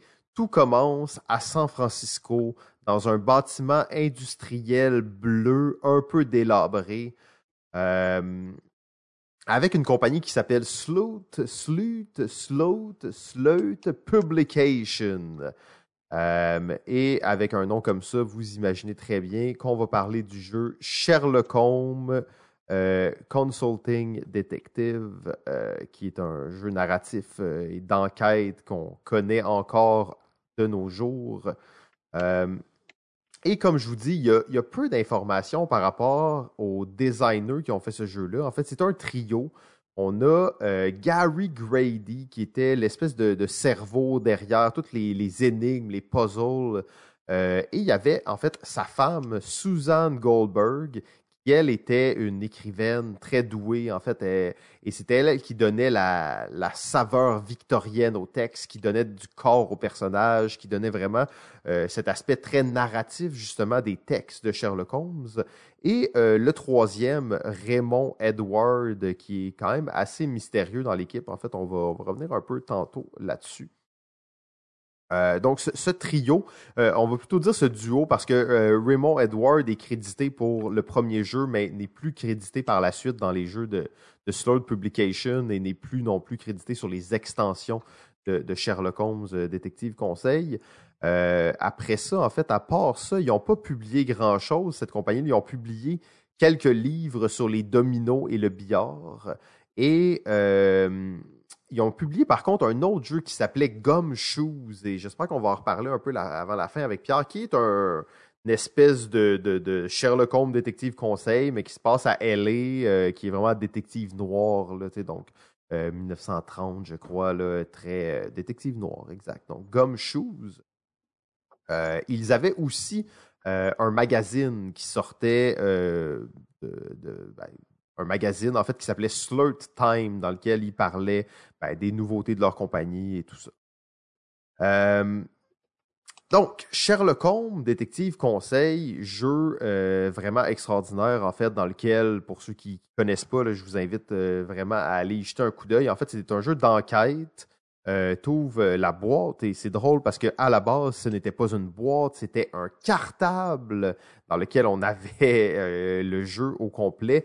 Euh, ensuite, ils ont sorti une boîte. Ensuite, ils ont sorti un livre. Et euh, là, finalement, le format qu'on connaît de nos jours, c'est une boîte. Mais euh, à la base, c'était The Binder Edition. D'ailleurs, les gens qui ont cette édition-là entre les mains sont euh, très excités parce que c'était en fait un des côtés uniques du jeu. C'est ce qui faisait Oh, it's the Binder game. Euh, fait que ça l'aidait le jeu aussi à se, à se distinguer euh, des autres jeux. Mais il y avait plein d'autres manières dont il pouvait se distinguer. C'est un jeu, en fait, on va dire pratiquement euh, carré de sable, dans lequel on joue les apprentis de Sherlock Holmes et on va essayer de résoudre des enquêtes. On a une, une carte de, de- de Londres, en fait, et on va euh, aller à des adresses différentes. On a une espèce de carnet d'adresses dans lequel on va aller. On a accès à des, coupures de journaux qu'on va pouvoir consulter. Tout ça dans le but de résoudre une énigme. Euh, il y a comme 10 scénarios dans la, boîte de base. Et en fait, c'est un jeu, un des premiers, ben pas un des premiers, mais un jeu coopératif. Donc, il n'y en avait pas beaucoup non plus à ce moment-là. et c'est un jeu dans lequel, c'est ça, on va essayer de résoudre l'énigme. Mais comment ça se passe à votre tour, c'est vraiment, vous dites, ben moi, je vais aller à telle place. Vous allez à telle place, là, vous avez le livre de, l'enquête, et là, ça va vous dire à telle si vous êtes à telle place, telle adresse dans la ville. Vous allez dans le livre, vous allez à telle adresse et ça vous donne une description. Des fois, ça peut être une petite phrase, des fois, il y a un personnage qui va vous demander de choisir quelque chose, il y a des indices à prendre, tout le monde prend des notes. Et euh, une des particularités de ce jeu-là, c'est qu'il n'y a pas de fin officielle. C'est que la fin, c'est quand vous vous sentez prêt à répondre aux questions. Vous ne savez pas c'est quoi les questions, mais quand vous pensez que vous avez vu pas mal l'ensemble du cas, que vous avez tous les indices qu'il faut, vous dites c'est bon, on arrête de jouer. On prend le, questionnaire, en fait, qui est comme les questions de base qui, pourquoi il l'a tué, qui a fait le crime, dans quel contexte, quelle était l'arme, blablabla. Donc, toutes les questions qui peuvent être reliées au crime. On ne sait pas c'est quoi les questions d'avance. Et là, on va tenter de répondre à ces questions-là. Chaque réponse, chaque bonne réponse va nous donner des points. Euh, et à la fin, on aura notre score. Euh, il y a une espèce de, joke dans ce, dans ce jeu-là, c'est que ton score, euh, tu le déduis du nombre de coups que Sherlock Holmes a fait a fait l'enquête, en tout cas, puis lui, Sherlock Holmes, il fait ça en trois coups, toi, tu l'as fait en 40 coups. Fait qu'au final, tu te retrouves avec des scores de moins 25. Mais bon, ça, c'est juste parce que Sherlock Holmes, il est vraiment dominant. Euh, donc, ça présente un peu le jeu aussi, le contexte, un jeu narratif, coopératif, euh, dans lequel très euh, très carré de sable, très open box, euh, sandbox, donc dans lequel on va pouvoir aller faire un peu n'importe quoi. Des gens vont être à gauche en train de, de regarder les coupures de journaux, d'autres vont être en train de compiler les notes. Donc, dans la, plus pure tradition des jeux d'évasion hein, qu'on retrouve maintenant, pratiquement 40 ans plus tard, à la mode, eh bien, Sherlock Holmes le faisait déjà à ce moment-là. Comme je vous dis, c'est un jeu, c'est très difficile d'avoir de l'information sur la conception de ce jeu-là. Euh, Slurred Publication était une très petite maison d'édition à ce moment-là. Et ce qu'on retrouve, on va le retrouver de la parole de certaines personnes. D'ailleurs, on a Greg Stafford, qui est le créateur de Chaosium, on va voir ça un peu plus tard, qui euh, disait à l'époque, en fait, qu'il allait dans une boutique de jeux où il y avait un employé qui était là qui s'appelait Gary Grady, donc qui est effectivement le, le dude, qui voulait publier des jeux narratifs pour Chaosium. Finalement, il ne l'a jamais fait, mais il avait appris que plus tard, il avait publié un jeu sur Sherlock Holmes qui avait eu beaucoup de euh, Sinon, on a Gene Shaw qui nous raconte euh, effectivement l'histoire de Slurred Publication, euh, que lui, en fait, voulait retrouver ces gens-là. Euh, dans les années 90 et euh, les a retrouvés, bon, a retrouvé le fameux, euh, le fameux building industriel bleu tout délabré, malheureusement fermé. La compagnie n'était plus en activité. Mais il a quand même réussi à. Ben, en fait, elle était encore en activité, mais elle n'était plus dans, dans ces bureaux-là. Et il a réussi à retrouver en fait les créateurs, donc Goldberg, Suzanne Goldberg et Gary Grady, qui euh, était marié aussi à ce moment-là. Hein. C'était devenu un couple euh, avec le temps. Donc, euh, c'était le couple derrière Sherlock Holmes, détective conseil. Et il est devenu ami avec ce couple-là, en fait. Et à chaque année, il allait, à chaque mois, en fait, il allait les voir. C'était 80 km de voiture. Et il allait les voir pour les supporter dans leur, dans leur écriture des, des, prochaines aventures de Sherlock Holmes, détective conseil. c'est pas une compagnie qui, malgré leur succès, c'est pas une compagnie qui allait si bien que ça. Et euh, lui, il allait pour euh, cheerleader, là, puis euh, justement, quand il développait West End Adventure, qui est une des, une des séries de Sherlock Holmes, il allait là pour, pour les aider.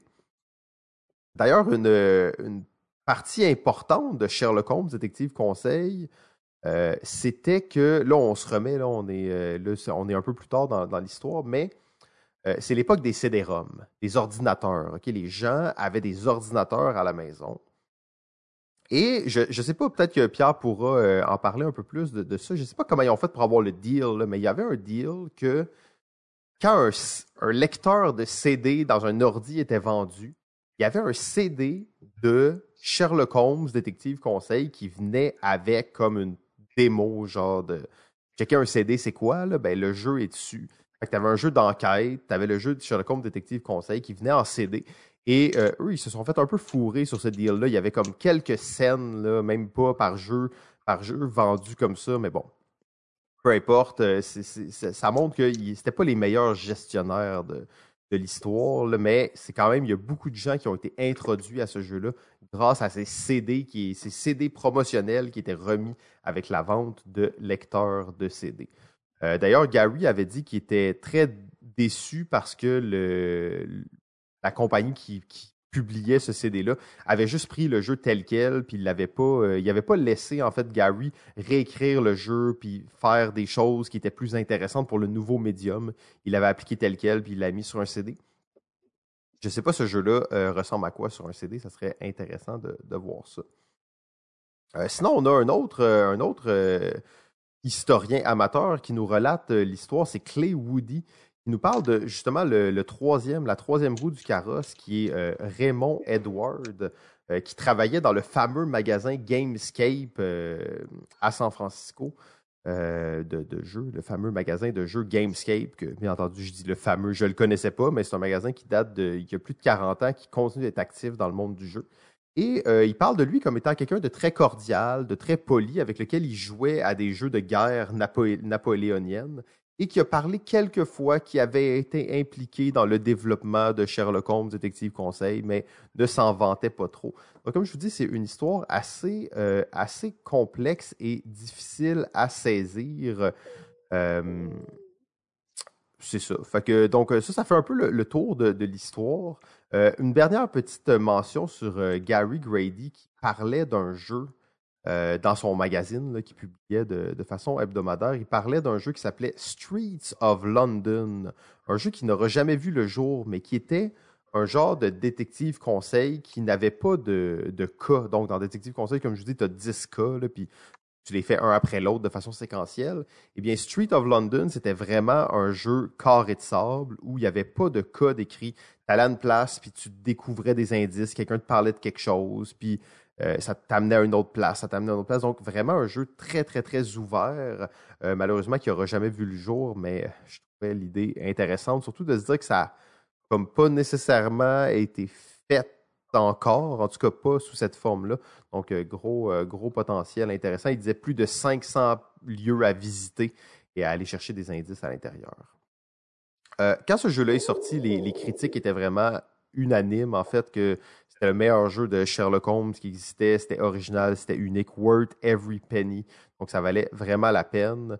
Euh, d'ailleurs, c'est un jeu qui a gagné le Spiel en 1985. Et encore là, l'histoire se complexifie et se ramifie. Euh, en 1985, donc quelques années après la sortie du jeu original, il y a eu une traduction allemande qui a gagné le Spiel euh, jeu de l'année. Et cette, euh, cette édition-là est créditée au nom de Anthony Uruburu. Euh, Monsieur Anthony Uruburu, est-ce que c'est une vraie personne ou c'est un pseudonyme qui a été inventé soit par l'éditeur allemand du jeu ou par les auteurs eux-mêmes? C'est très difficile de savoir. Vraiment, Uruburu, c'est un palindrome hein, de gauche à droite, mais c'est aussi un vrai nom. Donc, ça pourrait être une personne qui existe. On trouve d'ailleurs quelques, quelques traces de gens qui auraient connu ce monsieur Uruburu. Par contre, euh, on trouve beaucoup plus de pistes qui portent à croire que c'était un pseudonyme, peut-être pour cacher l'identité euh, du vrai traducteur ou juste pour ajouter une petite touche de mystère dans le jeu. Parce que euh, Monsieur Uruburu, en fait, est un personnage qui apparaît dans l'édition de Sherlock Holmes de 1981. il habite au 33 Northwest, donc c'est son adresse dans le jeu. donc, quand on regarde le spiel, on voit que c'est cette personne-là qui est créditée mais euh, on n'arrive pas à trouver d'autres jeux sur lesquels il aurait travaillé. Euh, il n'est pas allé à la cérémonie du Spiel pour chercher le, jeu. Il n'a jamais designé un autre jeu. Euh, donc, quand même assez, assez surprenant cette, cette petite twist à la fin. Juste pour vous donner aussi une idée de l'impact que Sherlock Holmes Detective Conseil a pu avoir en général, l'éditeur allemand qui a gagné le Spiel avec ça, c'est l'éditeur Cosmos. Euh, KOSMOS, donc qui est encore un éditeur euh, assez connu à ce jour, qui a fait récemment The Crew ou Exit, euh, toute cette série d'Exit, mais plein d'autres jeux, qui était un éditeur de jeux qui, on peut dire, c'est vraiment, ça faisait plus de 100 ans qu'il existait quand ils ont publié Sherlock Holmes, presque 200 ans en fait. mais c'était pas un éditeur de jeux qui était très connu et ça l'a vraiment mis sur la map de travailler sur Sherlock Holmes. Euh, je pense que ça fait, je pourrais encore en parler un, peu plus, mais je pense que ça fait quand même le tour de histoire rapide. En même temps, de, dire à quel point c'est un jeu influent, je pense que c'est pas compliqué de, de voir que c'était un jeu unique à l'époque et c'est encore un jeu unique de nos jours, euh, même si il y a plein de jeux dans la. En fait, le fait qu'il y a plein de jeux dans la veine des jeux d'évasion, même si ça s'inspire des, des chambres, des, des escape rooms, les pièces d'évasion, euh, c'est sûr que Sherlock Holmes y est pour quelque chose. Et pour tous les jeux qui sont euh, carrés de sable, ouverts, dans lesquels on va aller chercher des informations à certains lieux, euh, c'est un incontournable aussi pour, euh, pour l'époque. Et la qualité de l'écriture de ce jeu-là, il n'y a pas beaucoup de jeux qui rivalisent avec Sherlock Holmes, Détective Conseil en termes de qualité d'écriture générale. J'aurais tendance à dire que Tales of the Arabian Night peut le faire, mais au-delà de ça, j'ai beaucoup de difficultés à me, à me positionner sur un jeu qui peut vraiment rivaliser avec la qualité de l'écriture. C'est bien dit, c'est assez complet même. Et il faut dire aussi que euh, l'inspiration pour Sherlock Holmes euh, pourrait, il n'y a rien d'officiel qui mentionnait là-dessus, mais ce serait facile d'imaginer que Grady se serait inspiré des produits qu'il vendait dans sa boutique. Hmm. Puisque Mhm. étant, étant libraire et euh, vendeur de jeux lui-même, libraire d'ailleurs spécialisé dans les livres de mystère, euh, mais aussi libraire euh, très ouvert à vendre des jeux. Euh, à l'époque où Grady avait sa boutique de jeux, à la fin des années 70, il y avait un phénomène de livre qui commençait à faire sensation, qui s'appelait Choose Your Own Adventure. Ah ah! Et euh, ce phénomène de livre euh, avait ses gros vendeurs. À vrai dire, euh, c'était euh, un phénomène qui venait de M. Edward Packard, qui euh, c'était lui qui, a fait, qui était à l'origine de ce phénomène-là. Et les premiers livres qui étaient vendus de Choose Your Own Adventure euh, avaient commencé à se vendre en 76. Donc, euh, en 60, euh, entre 79 et 98, il y a eu 250 millions de copies de, Choose Your Own Adventure qui se sont vendues. En fait, on parle d'une série de 50 livres. Alors, il serait très possible que ce concept de livre euh, que vous connaissez probablement déjà, où euh, vous lisez et vous prenez, vous, vous incarnez le personnage principal parce que le livre vous parle à la deuxième personne singulier. Et lorsque vous arrivez à la fin d'un paragraphe, on vous demande de, de prendre une décision et ça vous mène à un autre paragraphe dans le livre plus loin, euh, à telle page qui est indiquée. Eh ben, ce phénomène, c'est finalement le même qui est repris dans Sherlock Holmes Détective Conseil. Ça fait bien du sens, hein, en fait. Euh, et ce n'est pas à confondre avec livres dont vous êtes le héros, soit dit en passant, livres dont vous êtes le héros, qui est un autre euh, dérivé de Choose Your Adventure, qui, euh, qui va plutôt euh, se rapprocher encore plus du jeu, celui-là, parce que là, lui va vous donner, le livre des autres héros va vous donner une fiche de caractéristiques comme un personnage dans un jeu de rôle, alors que Choose Your Adventure, il n'y a rien de ça. C'est simplement un personnage qui se promène dans une aventure. Euh, Que dire de l'influence de Sherlock Holmes, détective conseil, sinon qu'il était tellement en avant de son temps qu'on voit les années qui viennent de passer comme étant la suite de ce phénomène.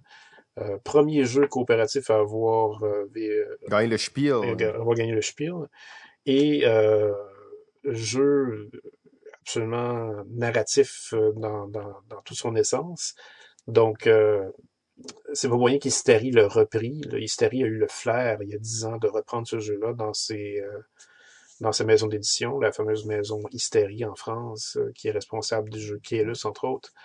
Euh, c'est sûr qu'ils ont vu l'argent à faire avec ça parce qu'ils voyaient bien que l'époque de la narrative dans les jeux revenait en force et c'était vraiment tout, euh, tout à propos pour rééditer Sherlock Holmes Détective Conseil. Et ça, c'est sans compter les panoplies de suppléments qui se sont faits de ce jeu-là. Euh, Ah, il y en a beaucoup, hein, Oui. des extensions, puis des, euh, des aventures Oui. euh, a- alternatives. Oui, parce qu'une seule de ces extensions a été créée par euh, euh, l'auteur lui-même. Elle est parue en 95, donc 15 ans après ou 14 ans après ça, la- la- la première- le premier jeu. Pourquoi ça a pris tant de temps que ça? Alors que d'autres parutions circulaient avant, étaient éditées avant par des fanatiques du jeu. Euh, il y a un fanatique de jeu d'ailleurs qui a fait paraître son extension après avoir rencontré les propriétaires. Il avait discuté avec eux, il était complètement tombé en amour avec le couple et il était vraiment fanatique au point où il voulait les encourager à faire leur extension qu'ils préparaient, qui a finalement sorti 15 ans plus tard. Pourquoi c'est sorti 15 ans plus tard? Parce qu'ils se sont fait jouer, évidemment, par un arnaqueur. Ils avaient engagé un agent pour essayer de vendre leur jeu, et finalement, l'argent s'est sauvé avec l'agent. Et euh, ça, c'est ça, exact. Mais je pense que l'affaire des CD aussi, c'est relié à ça. Oui, les CD, euh, effectivement, ça, ça l'a pas. Euh, je pense que c'est dans la même veine. Là. C'est d'ailleurs, j'ai pas trouvé le nom de cet arnaqueur là, mais j'ai l'impression que c'est tout relié. C'est un peu à la même époque que ça se passait. Là. Oui, ben l'arnaqueur était plus au début dans, dans la maison d'édition. Les CD, c'était un peu plus dans les années 90. Euh, entre-temps, par contre, euh, euh, il y avait quand même Gumshoe qui est sorti de, de Grady. Tu, tu, tu mentionnais Gumshoe tantôt. Gumshoe, un peu, c'est un peu, je dirais, le Sherlock Holmes détective conseil pour ceux qui en veulent plus. Euh, Gumshoe, c'est lancé, je dirais que c'est lancé direct d'un autre jeu très très connu, euh, un autre jeu qui est sorti dans les dernières années, euh, avec euh, qui se joue avec votre téléphone cellulaire. Euh, Detective. Pas Detective, non. Ça, c'est, ah, Chronicle of Crime. Chronicles of Crime, exactement. Chronicles of Crime serait probablement l'équivalent de Gumshoe, euh, mais beaucoup plus chromé, je dirais, avec avec les les codes que vous pouvez lire avec votre téléphone qui vont donner de l'information.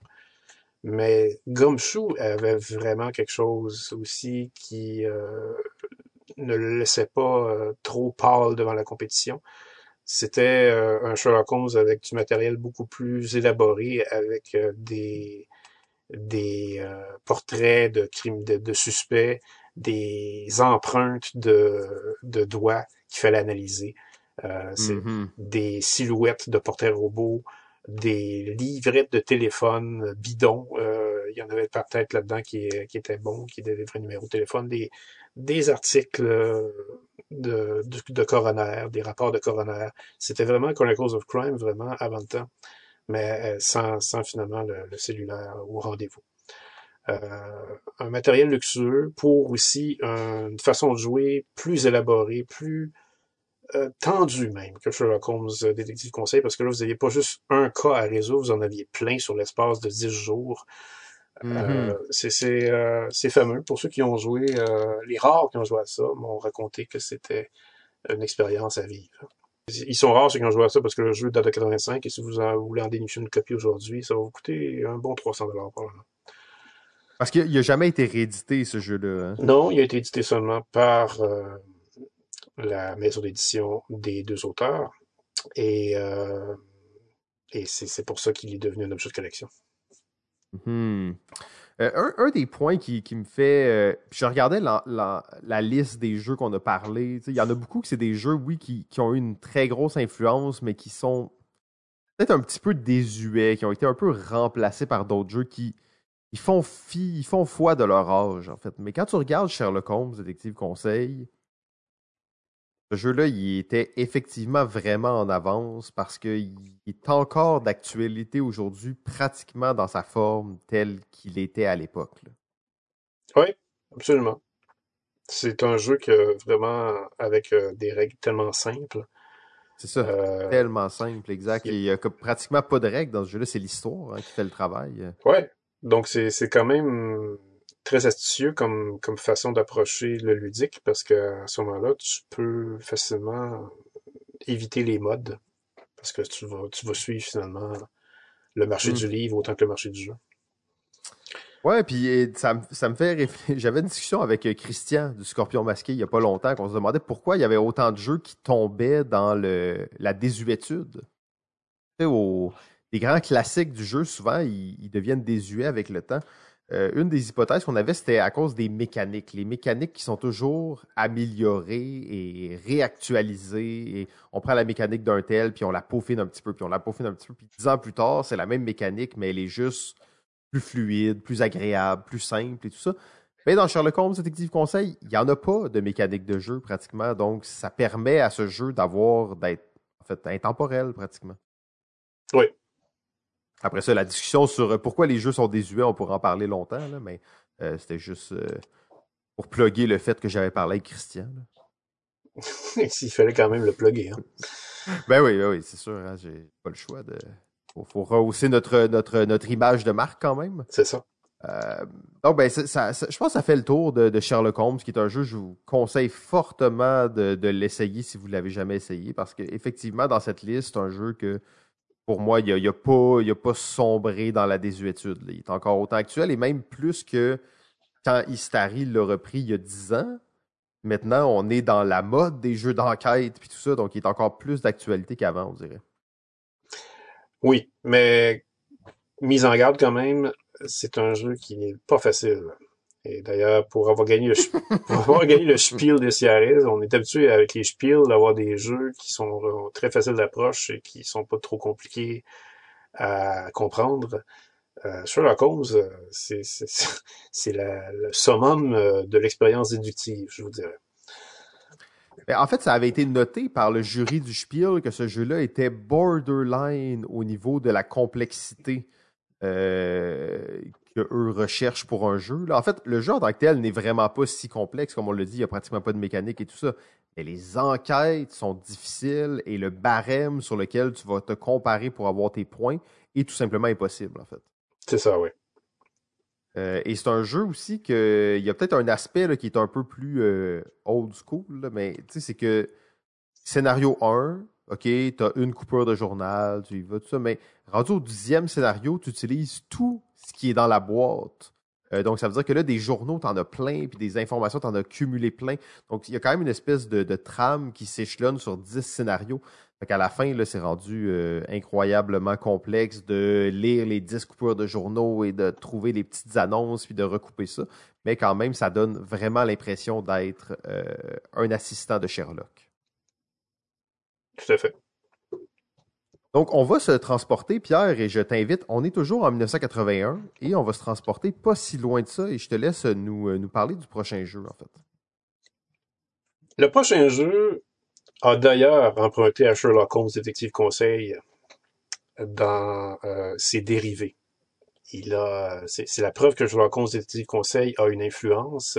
Les dérivés de ce jeu que je vais vous parler ont emprunté la formule de Sherlock Holmes Détective Conseil pour euh, essayer de se faire connaître. Euh, mais je parle bien des dérivés parce que le jeu lui-même dont je vais vous parler n'était pas du tout euh, du même acabit que Sherlock Holmes Détective Conseil. Quoique, ils ont un très fort point en commun.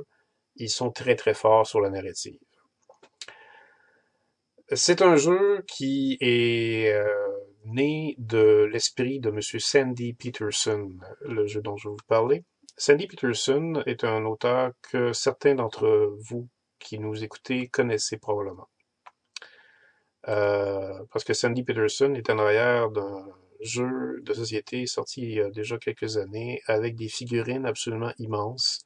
C'est peut-être l'un des premiers jeux d'ailleurs euh, dans l'industrie de jeux de société qui nous a vraiment euh, imposer cette nouvelle euh, façon euh, du luxe sur la table avec des figurines de 3 pouces de haut. je parle ici de Cthulhu Wars.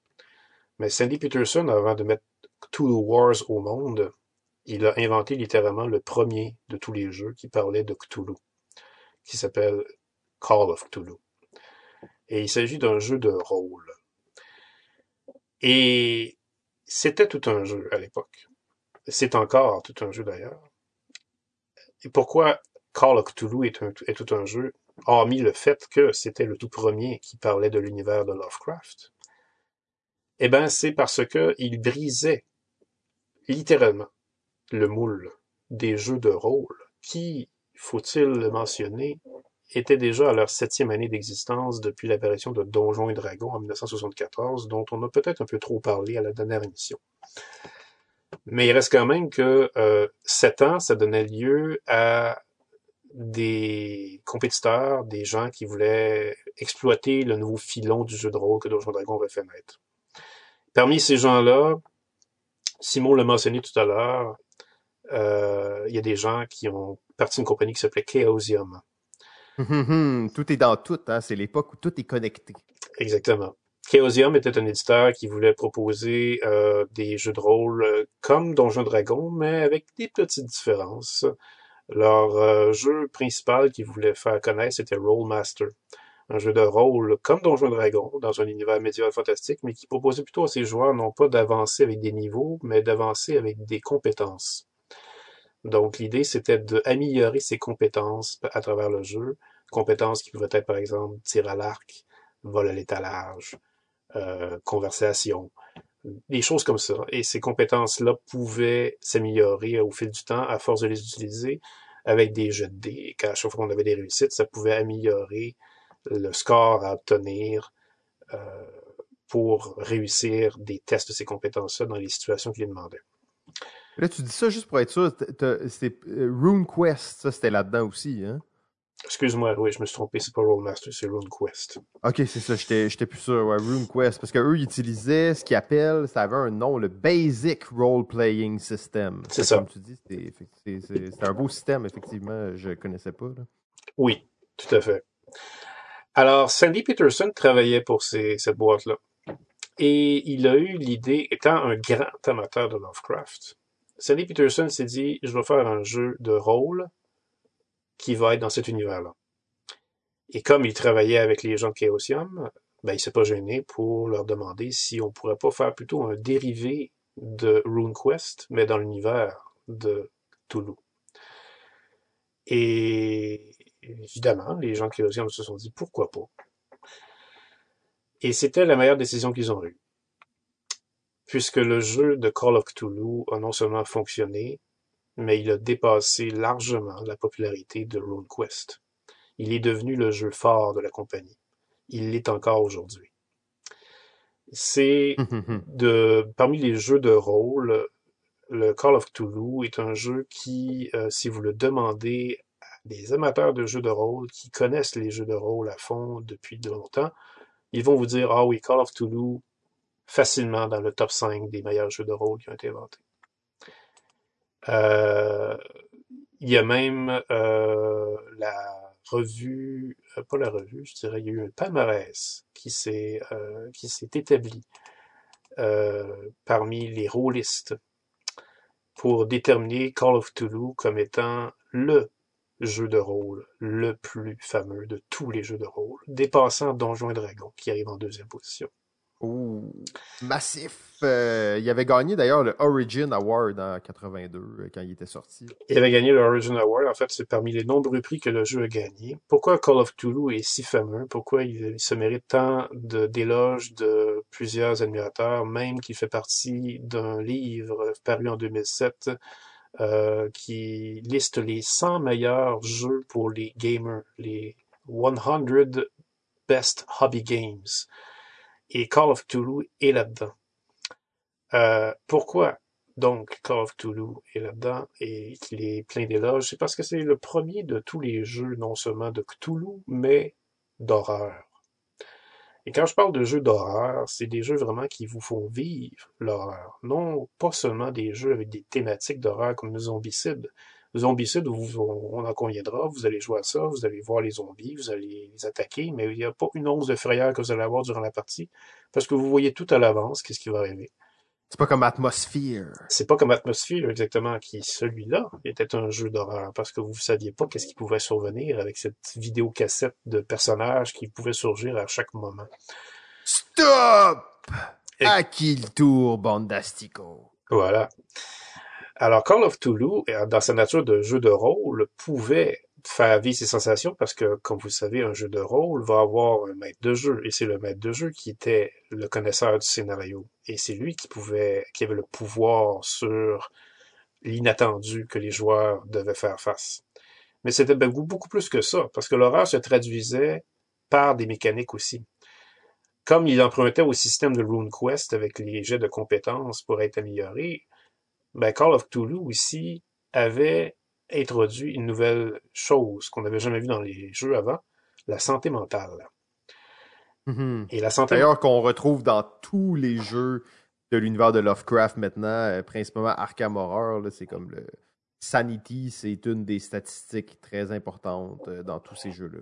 Arkham Horror exactement, qui est devenu le premier dérivé de Call of Cthulhu, qui était sorti chez Chaosium et qui a été créé par Sandy K. Peterson en collaboration avec Richard Lawnius, qui est maintenant, je dirais, le porte-étendard des dérivés de Call of Cthulhu. Euh, la santé mentale, effectivement, se retrouve dans chacun des jeux de dérivés de Call of Cthulhu pour la plupart. Parce qu'on s'entend qu'il y a des dérivés de Call of Cthulhu qui sont euh, qui vont aller chercher des des euh, des emprunts de, de Twister, par exemple, ou de Jenga. c'est que Call of Cthulhu a vraiment été euh, prêté à toutes les sauces tellement que les Américains en redemandent dans les jeux société. C'est sûr que jouer à Twister Cthulhu, ça demande quand même, euh, ça, ça, affecte ta santé mentale, même si c'est pas une statistique dans le jeu. Ouais. Mais cette santé mentale avec laquelle on joue, vous vous doutez évidemment que si elle est trop critique, ben, vous êtes éliminé, vous perdez la partie parce que vous devenez fou. Et euh, ça, c'est à part des points de vie que vous devez vous surveiller. Comment la, santé mentale est illustrée dans Call of Toulouse? Ben, c'est simple, c'est comme les jeux de compétences, mais cette fois-là, par contre, ce qui arrive, c'est que quand vous ratez votre jeu de compétences parce que vous faites face à quelque chose d'effrayant, et ça, il y en a tout le temps dans une partie de Call of Toulouse, à chaque fois que vous voyez quelque chose d'effrayant, quand le maître de jeu va vous dire jette un jet de santé mentale, vous devez obtenir un chiffre avec 2 des 10 sur un jet de pourcentage, justement. Vous devez obtenir euh, un chiffre plus élevé que le pourcentage que vous avez. Si vous ne l'avez pas obtenu, si vous avez en dessous du pourcentage, ben, à ce moment-là, votre pourcentage de santé mentale va augmenter. Alors, plus vous ratez vos jets, plus votre santé mentale est difficile à surpasser, ou à plutôt à contenir. Ça, ça devient stressant, vous vous en doutez, parce que comme vous, en plus, vous ne prévoyez pas les inattendus que le maître de jeu va vous donner, ben en plus, vous avez ça à gérer. Et ça, c'est à part du fait que Call of Toulouse, en plus, était le premier jeu de rôle qui vous faisait jouer des larves, des moins que rien, des gens de tous les jours, des personnes qui n'ont absolument aucun pouvoir spéciaux et qui n'ont absolument aucune force herculéenne, des gens vraiment ordinaires qui doivent faire face à des créatures complètement surnaturelles, monstrueuses, qui ont l'air invincibles et qui peuvent surgir. D'ailleurs, si, si vous connaissez l'univers de Lovecraft, je pense que ça représente bien cette idée-là.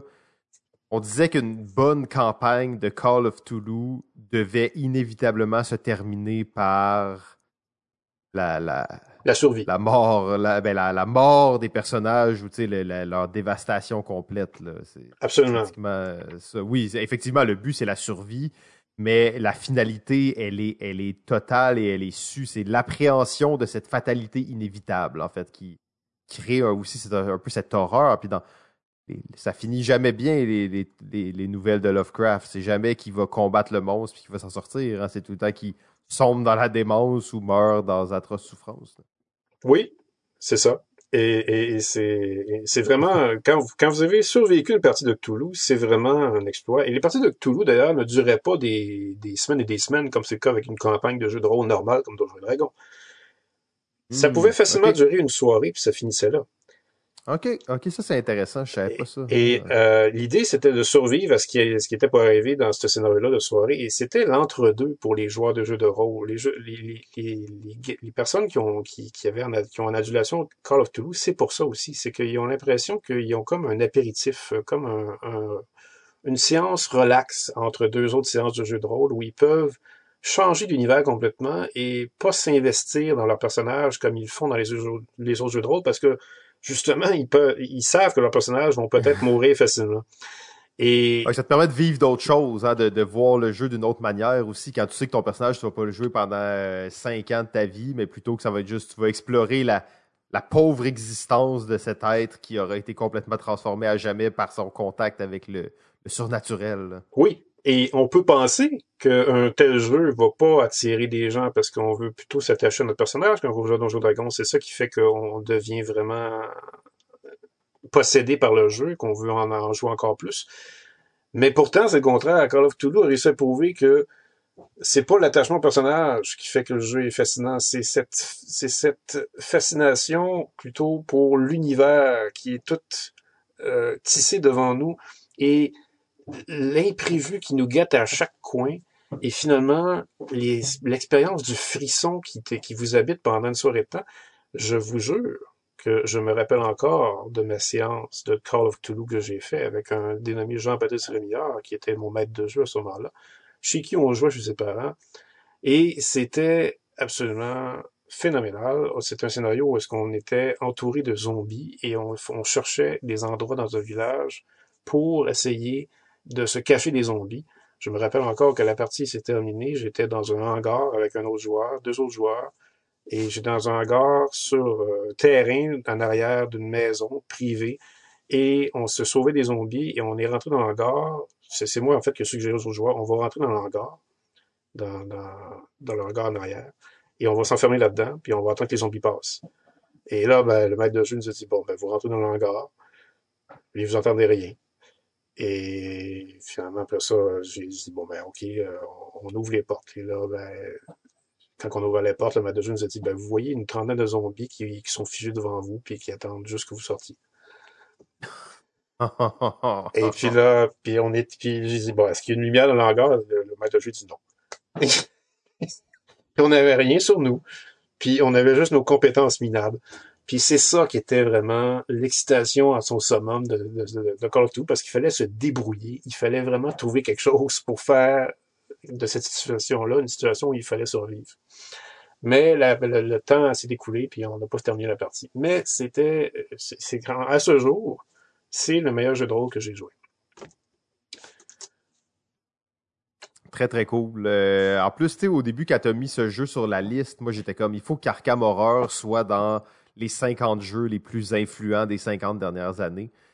Et euh, en faisant des recherches et en en parlant avec toi, je réalisais en fait à quel point ben, ce jeu-là était emblématique et avait créé un genre, un style et avait en fait transporté un univers tellement important qui est celui de Lovecraft dans le monde euh, du jeu. Oui, tout à fait. Magnifique, fait que ben, j'ai le goût, j'ai le goût d'essayer. En fait, euh, j'ai moi je, suis un fan en plus de jeux de rôle euh, dit one shot, là, qu'on va pas nécessairement jouer de séance en séance, fait que ça m'a encore plus accroché à ce niveau-là. Euh, et en plus jouer des petits larbins, c'est parfait, j'adore ça. Euh, fait que là, juste annoncer officiellement qu'on n'aura pas réussi à euh, faire l'épisode en 1h15, mais bon, on est toujours sur un objectif réaliste. Euh, on, on, va pas sauter de jeu, mais euh, va falloir que qu'on qu'on on aille un peu plus vite sur les deux derniers. Là. Je comprends que le prochain, Pierre, tu vas tu vas devoir peut-être euh, prendre un peu plus de temps, mais le dernier, il va falloir peut-être qu'on l'accélère le, un petit peu. on va essayer de faire ça vite pour les deux, en fait. Parfait. Donc, euh, ben, je te laisse te lancer avec, que encore une fois, on est dans ton dada. Ça paraît que tu as construit cette liste avec beaucoup de, de minutie et on se retrouve encore avec les Moody Blues du jeu de société. Les Moody Blues du jeu de société, pour ceux qui n'ont pas écouté l'émission précédente, celle-ci, euh, c'est les comparses de Future Pastimes, les auteurs de Cosmic Encounter, Bill Eberly, Jack Kittredge, Peter Lotka, Bill Norton, mais surtout les trois premiers, euh, parce que Bill Norton a quitté la galère après Cosmic Encounter. Euh, on avait dit, lorsqu'on en avait parlé d'eux la dernière émission, que ce serait pas la seule fois qu'on parlerait d'eux. Parce qu'ils ont littéralement changé la, scène ludique, non pas seulement Cosmic Encounter, mais chacun des jeux que ces gens-là faisaient annonçait qu'est-ce qui était pour arriver dans les jeux de société dans les 30 prochaines années. Et c'est le cas pour Hoax. Hoax, c'est un jeu qu'ils ont inventé et publié en 81 avec leur petite compagnie Eon Games. Et pourquoi Rogues est devenu un jeu qui a sa place dans la liste? Ben, il faut vous dire que Rogues euh, est le grand-père, le fondateur de tous les jeux de rôle secrets. Avant Résistance, avant Mascarade, avant Coup, qui loup-garou et avant les loups-garous.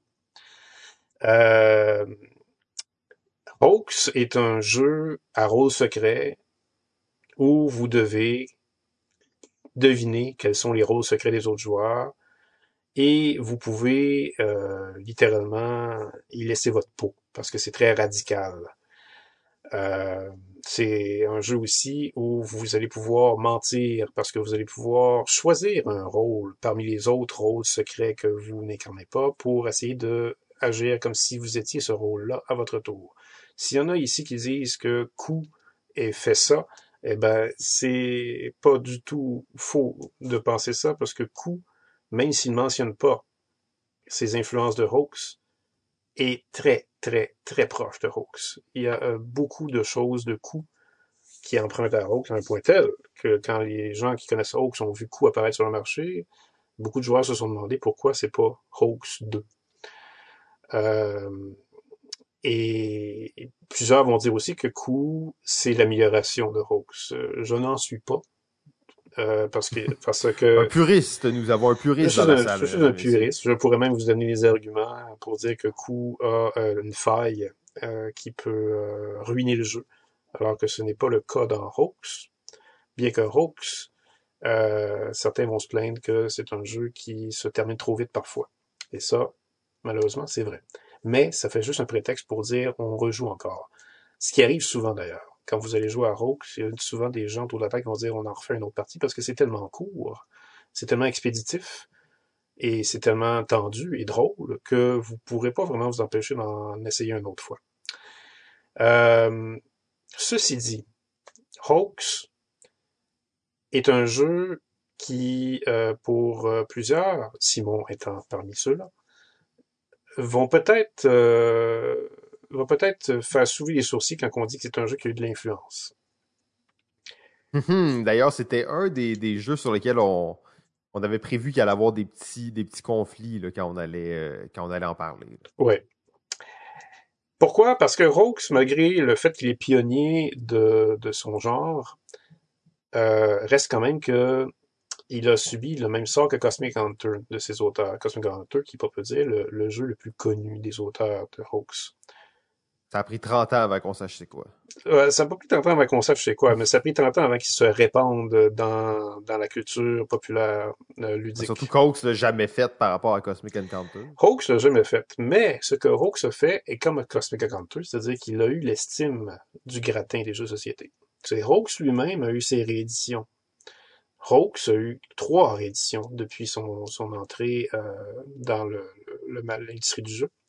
Euh, Malheureusement, pratiquement tout aussi inconnu que la première. Sauf la dernière, en fait. Les deux autres ont été connus surtout en Allemagne. Et c'est quand je, quand je vous dis que les sélections de rôle peuvent avoir eu euh, des, des bénéfices, en fait, des, des, des fruits, c'est pas juste cause de Citadel, c'est que les éditeurs allemands ont su flairer avec Hawks le, la, mécanique de rôle secret et de euh, sélection de rôle.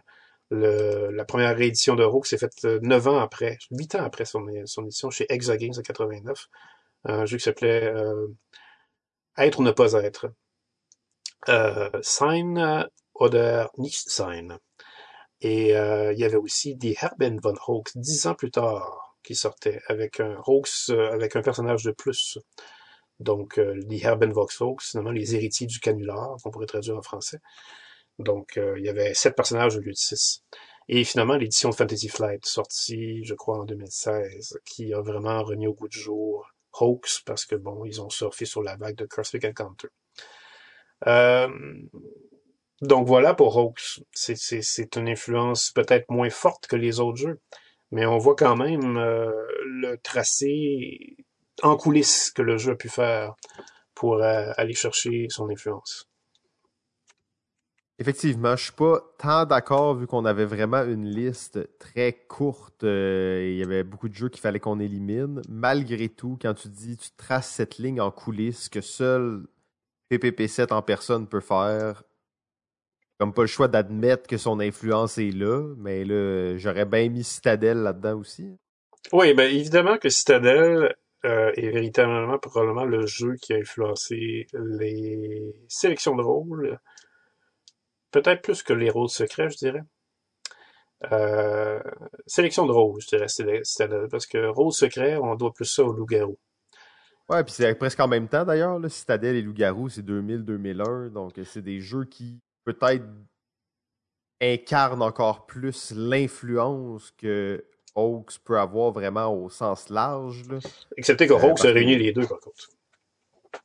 non, non, ben, le côté innovation, en fait, est, est absolument indéniable. Euh, ça, c'est clair euh, que, que, c'est là. Après, l'influence, oui, on peut la voir justement dans le jeu de coulisses. Puis comment est-ce que.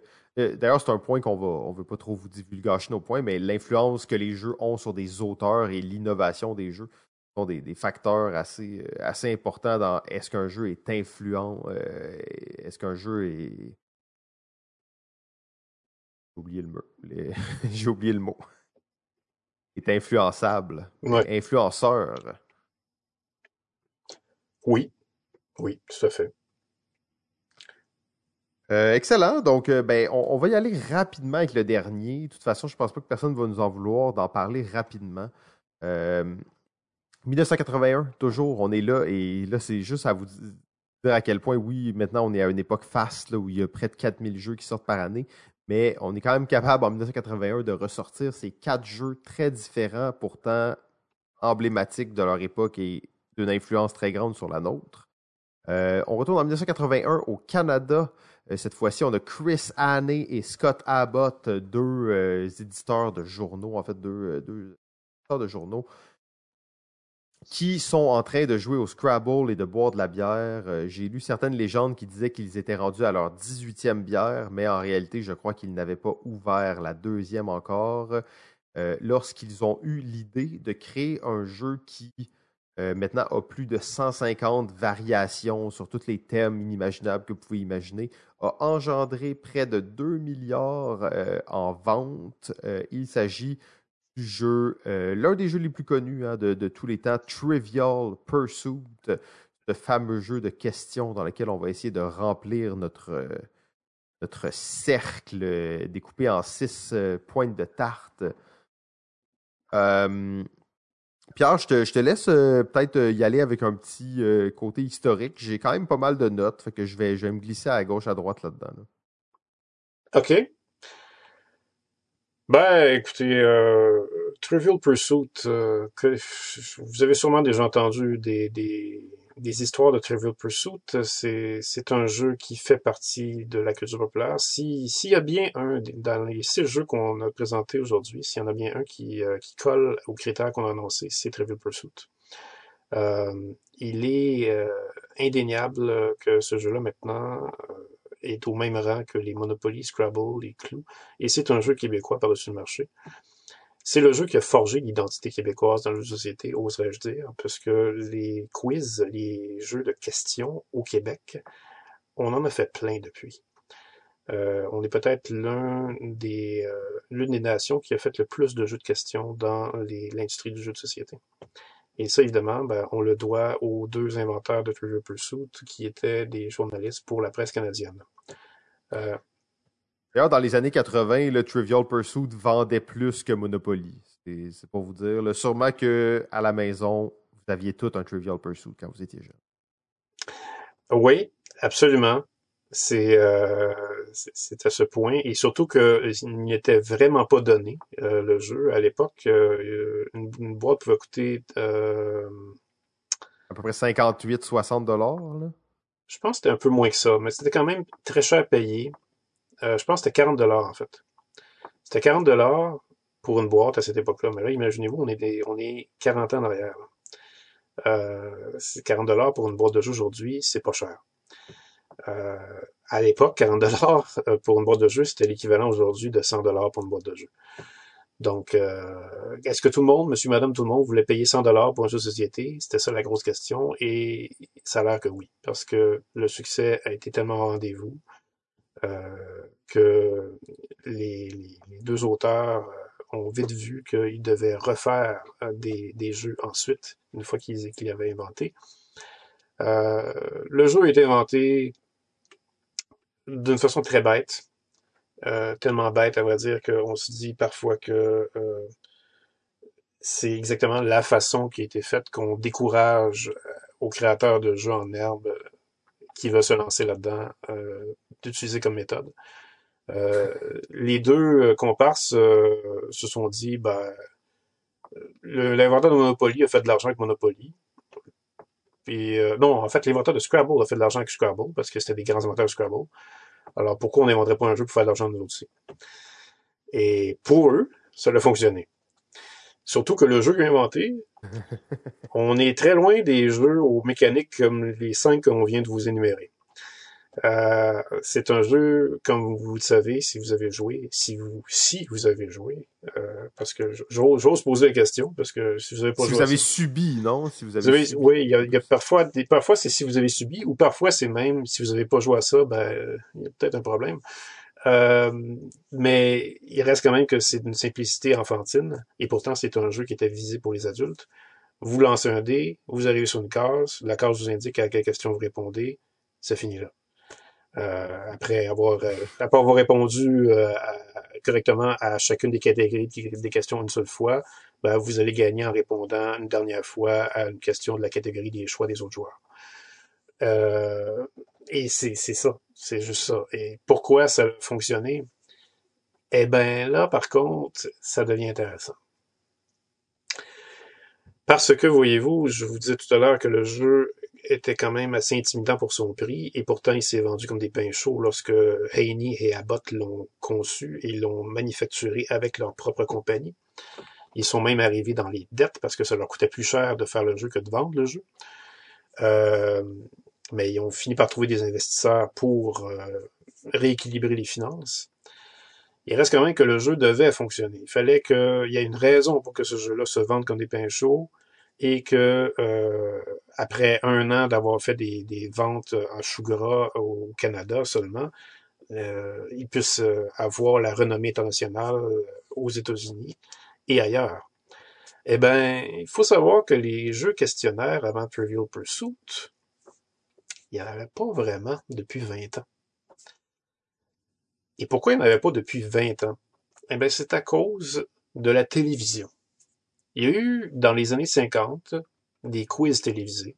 Il y en avait comme... Tous les shows de télévision, tous les questionnaires télévisés. Il y en avait tellement. Il y en avait quand même plusieurs, oui. Mais le problème, c'est que il y a eu un scandale qui a éclaté euh, avec les quiz télévisés américaines. Euh, les quiz télévisés de la télévision américaine, à vrai dire, avaient un quiz, entre autres, qui s'appelait 21, qui a fait l'objet d'un film en 94 qui s'appelait Quiz Show. Et ce scandale qui est lié à 21, un jeu questionnaire où il fallait atteindre 21 points à force de répondre des questions, était lié au fait qu'il y avait un candidat qui était là et qui revenait à chaque émission parce qu'il gagnait tout le temps euh, une émission. Donc il revenait. Ah, il, trichait. il, trichait. Mais il trichait. Parce que on lui suçotait les réponses à l'oreille avant qu'il réponde. Donc c'est toute une façon de tricher. C'était toute une façon de tricher. C'était c'était littéralement comme un, scénario d'émission qui était sous forme de réponses à des questions. Euh, alors il, il, passait pour un champion et il attirait les codes d'écoute à cause de ça et bien sûr ben, on cachait la vérité. Tout le monde voulait le battre, tout le monde venait pour ça. Voilà. Alors, quand le scandale a éclaté au grand jour, ça a été la chute totale des quiz télévisés. Non seulement 21 a, a pris le bord, euh, a été largué complètement, mais tous les quiz télévisés, après, c'était hors de question que les compagnies de production et les postes, de télévision puissent diffuser ça parce que on craignait comme la peste les réactions des gens devant ça. C'était immonde d'avoir euh, triché la population comme ça. Ça a duré pendant 20 ans, jusqu'à temps qu'en 82, on tente le retour avec un certain Jeopardy. Et on connaît le succès de Jeopardy et qui fonctionne encore aujourd'hui, malgré que son auteur canadien, d'ailleurs encore, pas son auteur, mais son animateur canadien, Alex Trebek, est décédé euh, l'année dernière, je crois. Et tout ça est arrivé en même temps que Trivial Pursuit. 82 Jeopardy, 81 Trivial Pursuit. Alors, ceci expliquant cela, Trivial Pursuit a bénéficié d'un momentum, finalement. Les, parce que Jeopardy était un succès instantané. On sentait que la disette des quiz télévisés était terminée. Euh, la punition avait fait son temps. Les gens étaient prêts maintenant à accepter encore le Trivial Pursuit. En fait, pas nécessairement le Trivial Pursuit, mais n'importe quel jeu où on avait des questions à poser à des gens. Trivial Pursuit a donc bénéficié de ça. Et Trivial Pursuit est devenu vraiment, en un rien de temps, un jeu qui a fracassé les records de vente. Euh, des millions d'exemplaires se sont vendus. Et euh, en fait, le jeu a tellement été populaire, je vous dirais qu'il a même occasionné une poursuite judiciaire. Parce qu'il y a des gens qui voulaient bien sûr profiter de l'argent que les deux auteurs faisaient. La poursuite judiciaire, d'ailleurs, est devenue célèbre. Euh, parce que il faut savoir que Trivial Pursuit, vous imaginez que 6000 questions dans le jeu, ça se pond pas comme ça spontanément par deux journalistes. Euh, il a fallu qu'ils prennent leurs questions quelque part. Alors, leurs questions, à vrai dire, ils ont pris ça dans un livre. Dans un livre qui s'appelait le Super Trivia. Et euh, c'est un livre qui est apparu en 1974. Mais ils n'ont pas pris toutes leurs questions, à vrai dire, dans le Super Trivia. je pense qu'ils en ont écrit aussi beaucoup. D'ailleurs, j'ai une anecdote qui disait qu'il était allé dans un voyage en Espagne et il passait euh, à année, là, il passait 16 heures par jour à écrire des questions. Oui, oui, c'est ça. En fait, à 6000 questions, ils en ont pris un peu à gauche, à droite, j'imagine, ils en ont écrit, ils ont, pris pas mal partout où ils pouvaient. Hein. Oui, euh, tout à fait. tout à fait. Et puis, ben, euh, à vrai dire, le, le, jeu en question de Trivial Pursuit euh, n'est pas vraiment le résultat de, de du recyclage des, des, de seul livre, mais plutôt de plusieurs recherches, de plusieurs livres et euh, de plusieurs questions finalement. Mais euh, l'anecdote est quand même cocasse pour le livre de Super Trivia parce que l'auteur de Super Trivia avait écrit son livre en se rendant compte que euh, son livre n'était pas protégé. C'est-à-dire qu'il il avait réalisé que simplement mettre des faits dans le trivia, dans son livre, des faits qu'on pouvait connaître sur n'importe quoi, n'importe quel sujet, euh, ça pouvait se copier parce qu'il n'y avait aucune loi qui disait qu'on ne peut pas, qu'il est interdit de copier des faits. You can't steal trivia. Et ça, c'est un cas, justement, comme tu dis, qui a fait jurisprudence. Hein. C'est ça que le juge a déclaré, en fait. C'est ça, oui.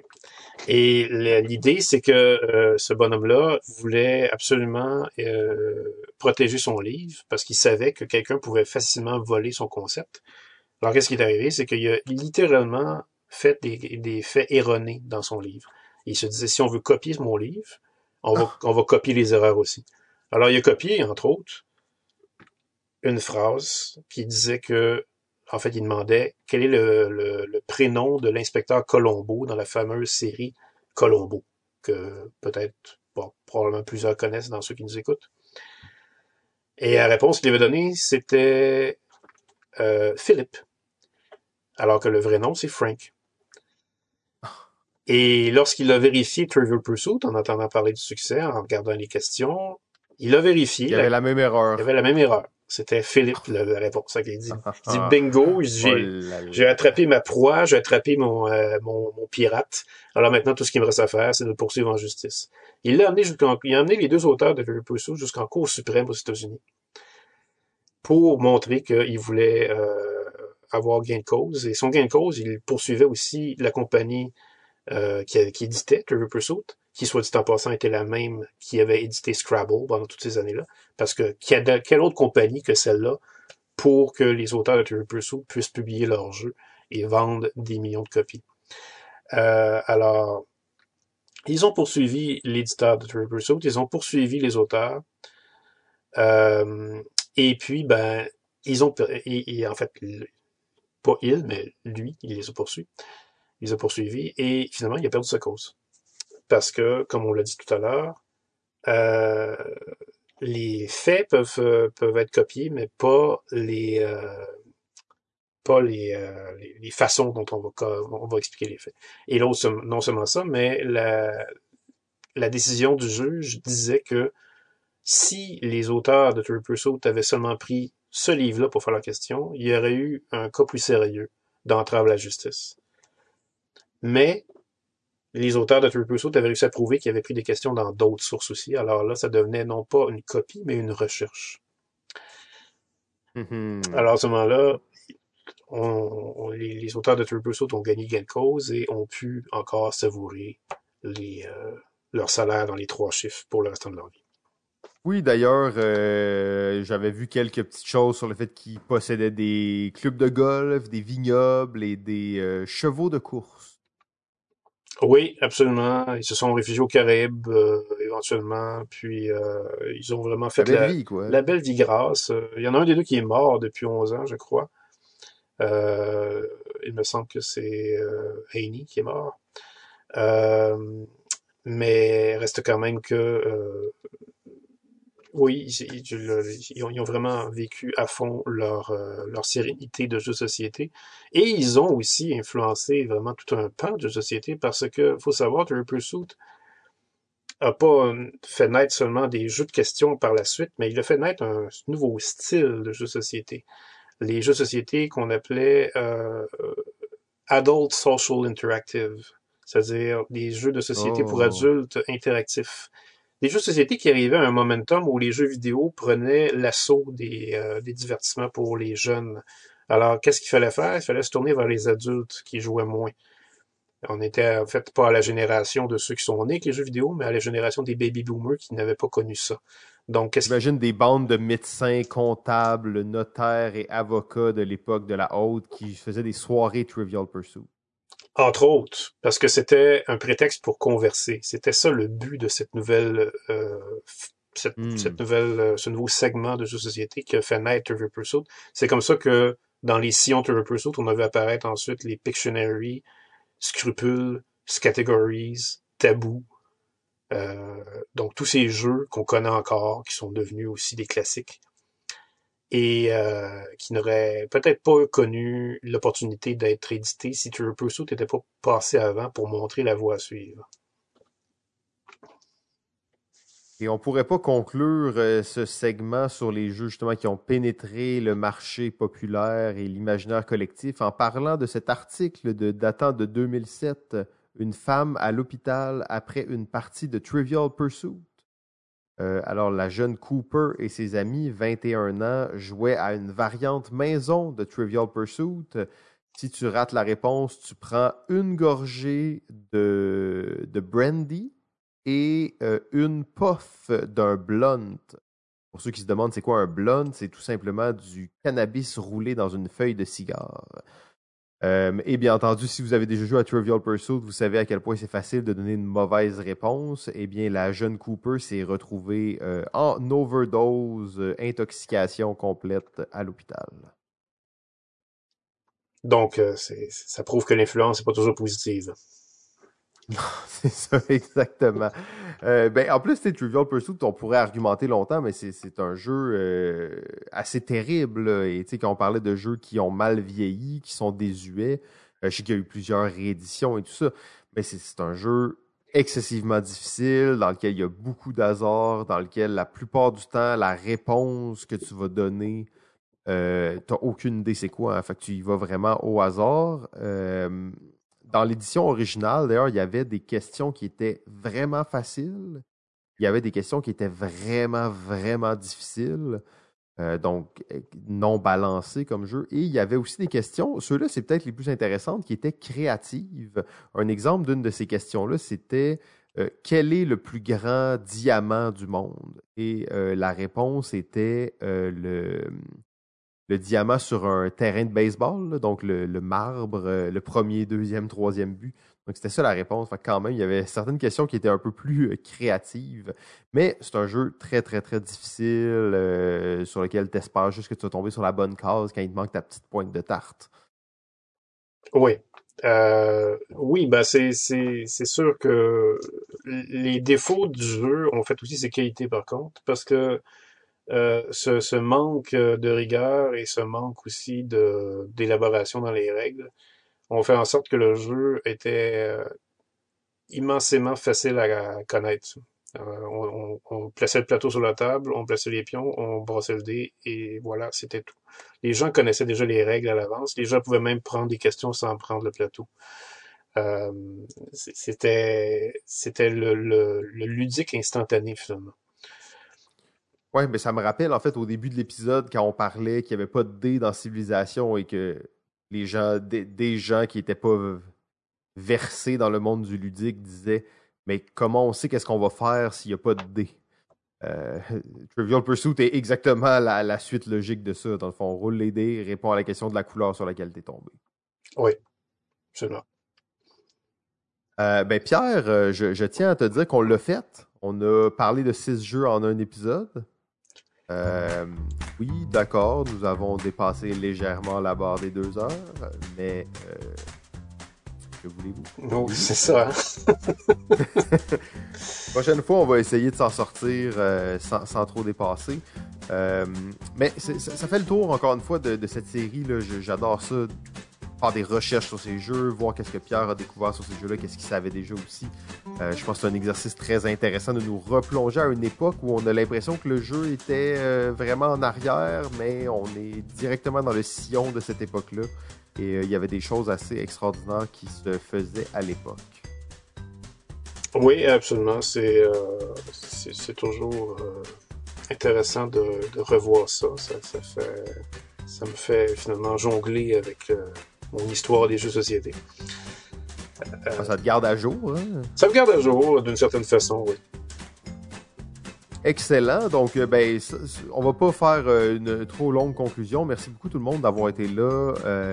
merci d'être au rendez-vous. Merci d'être fidèle ici. Les gens qui sont encore là après deux heures et quelques d'épisodes. C'est apprécié de, de, savoir que la nation balado-ludique existe et que vous en faites partie. Euh, c'est avec euh, beaucoup de plaisir qu'on partage ces choses-là pour la plus pure des passions avec vous. Euh, réservez votre date 9 octobre, 9 octobre 2021. Donc désolé pour les gens qui découvrent la saison 10 maintenant alors qu'on est déjà rendu à la saison 13. mais bon, il y aura d'autres parties, il y aura d'autres occasions de, de, se voir.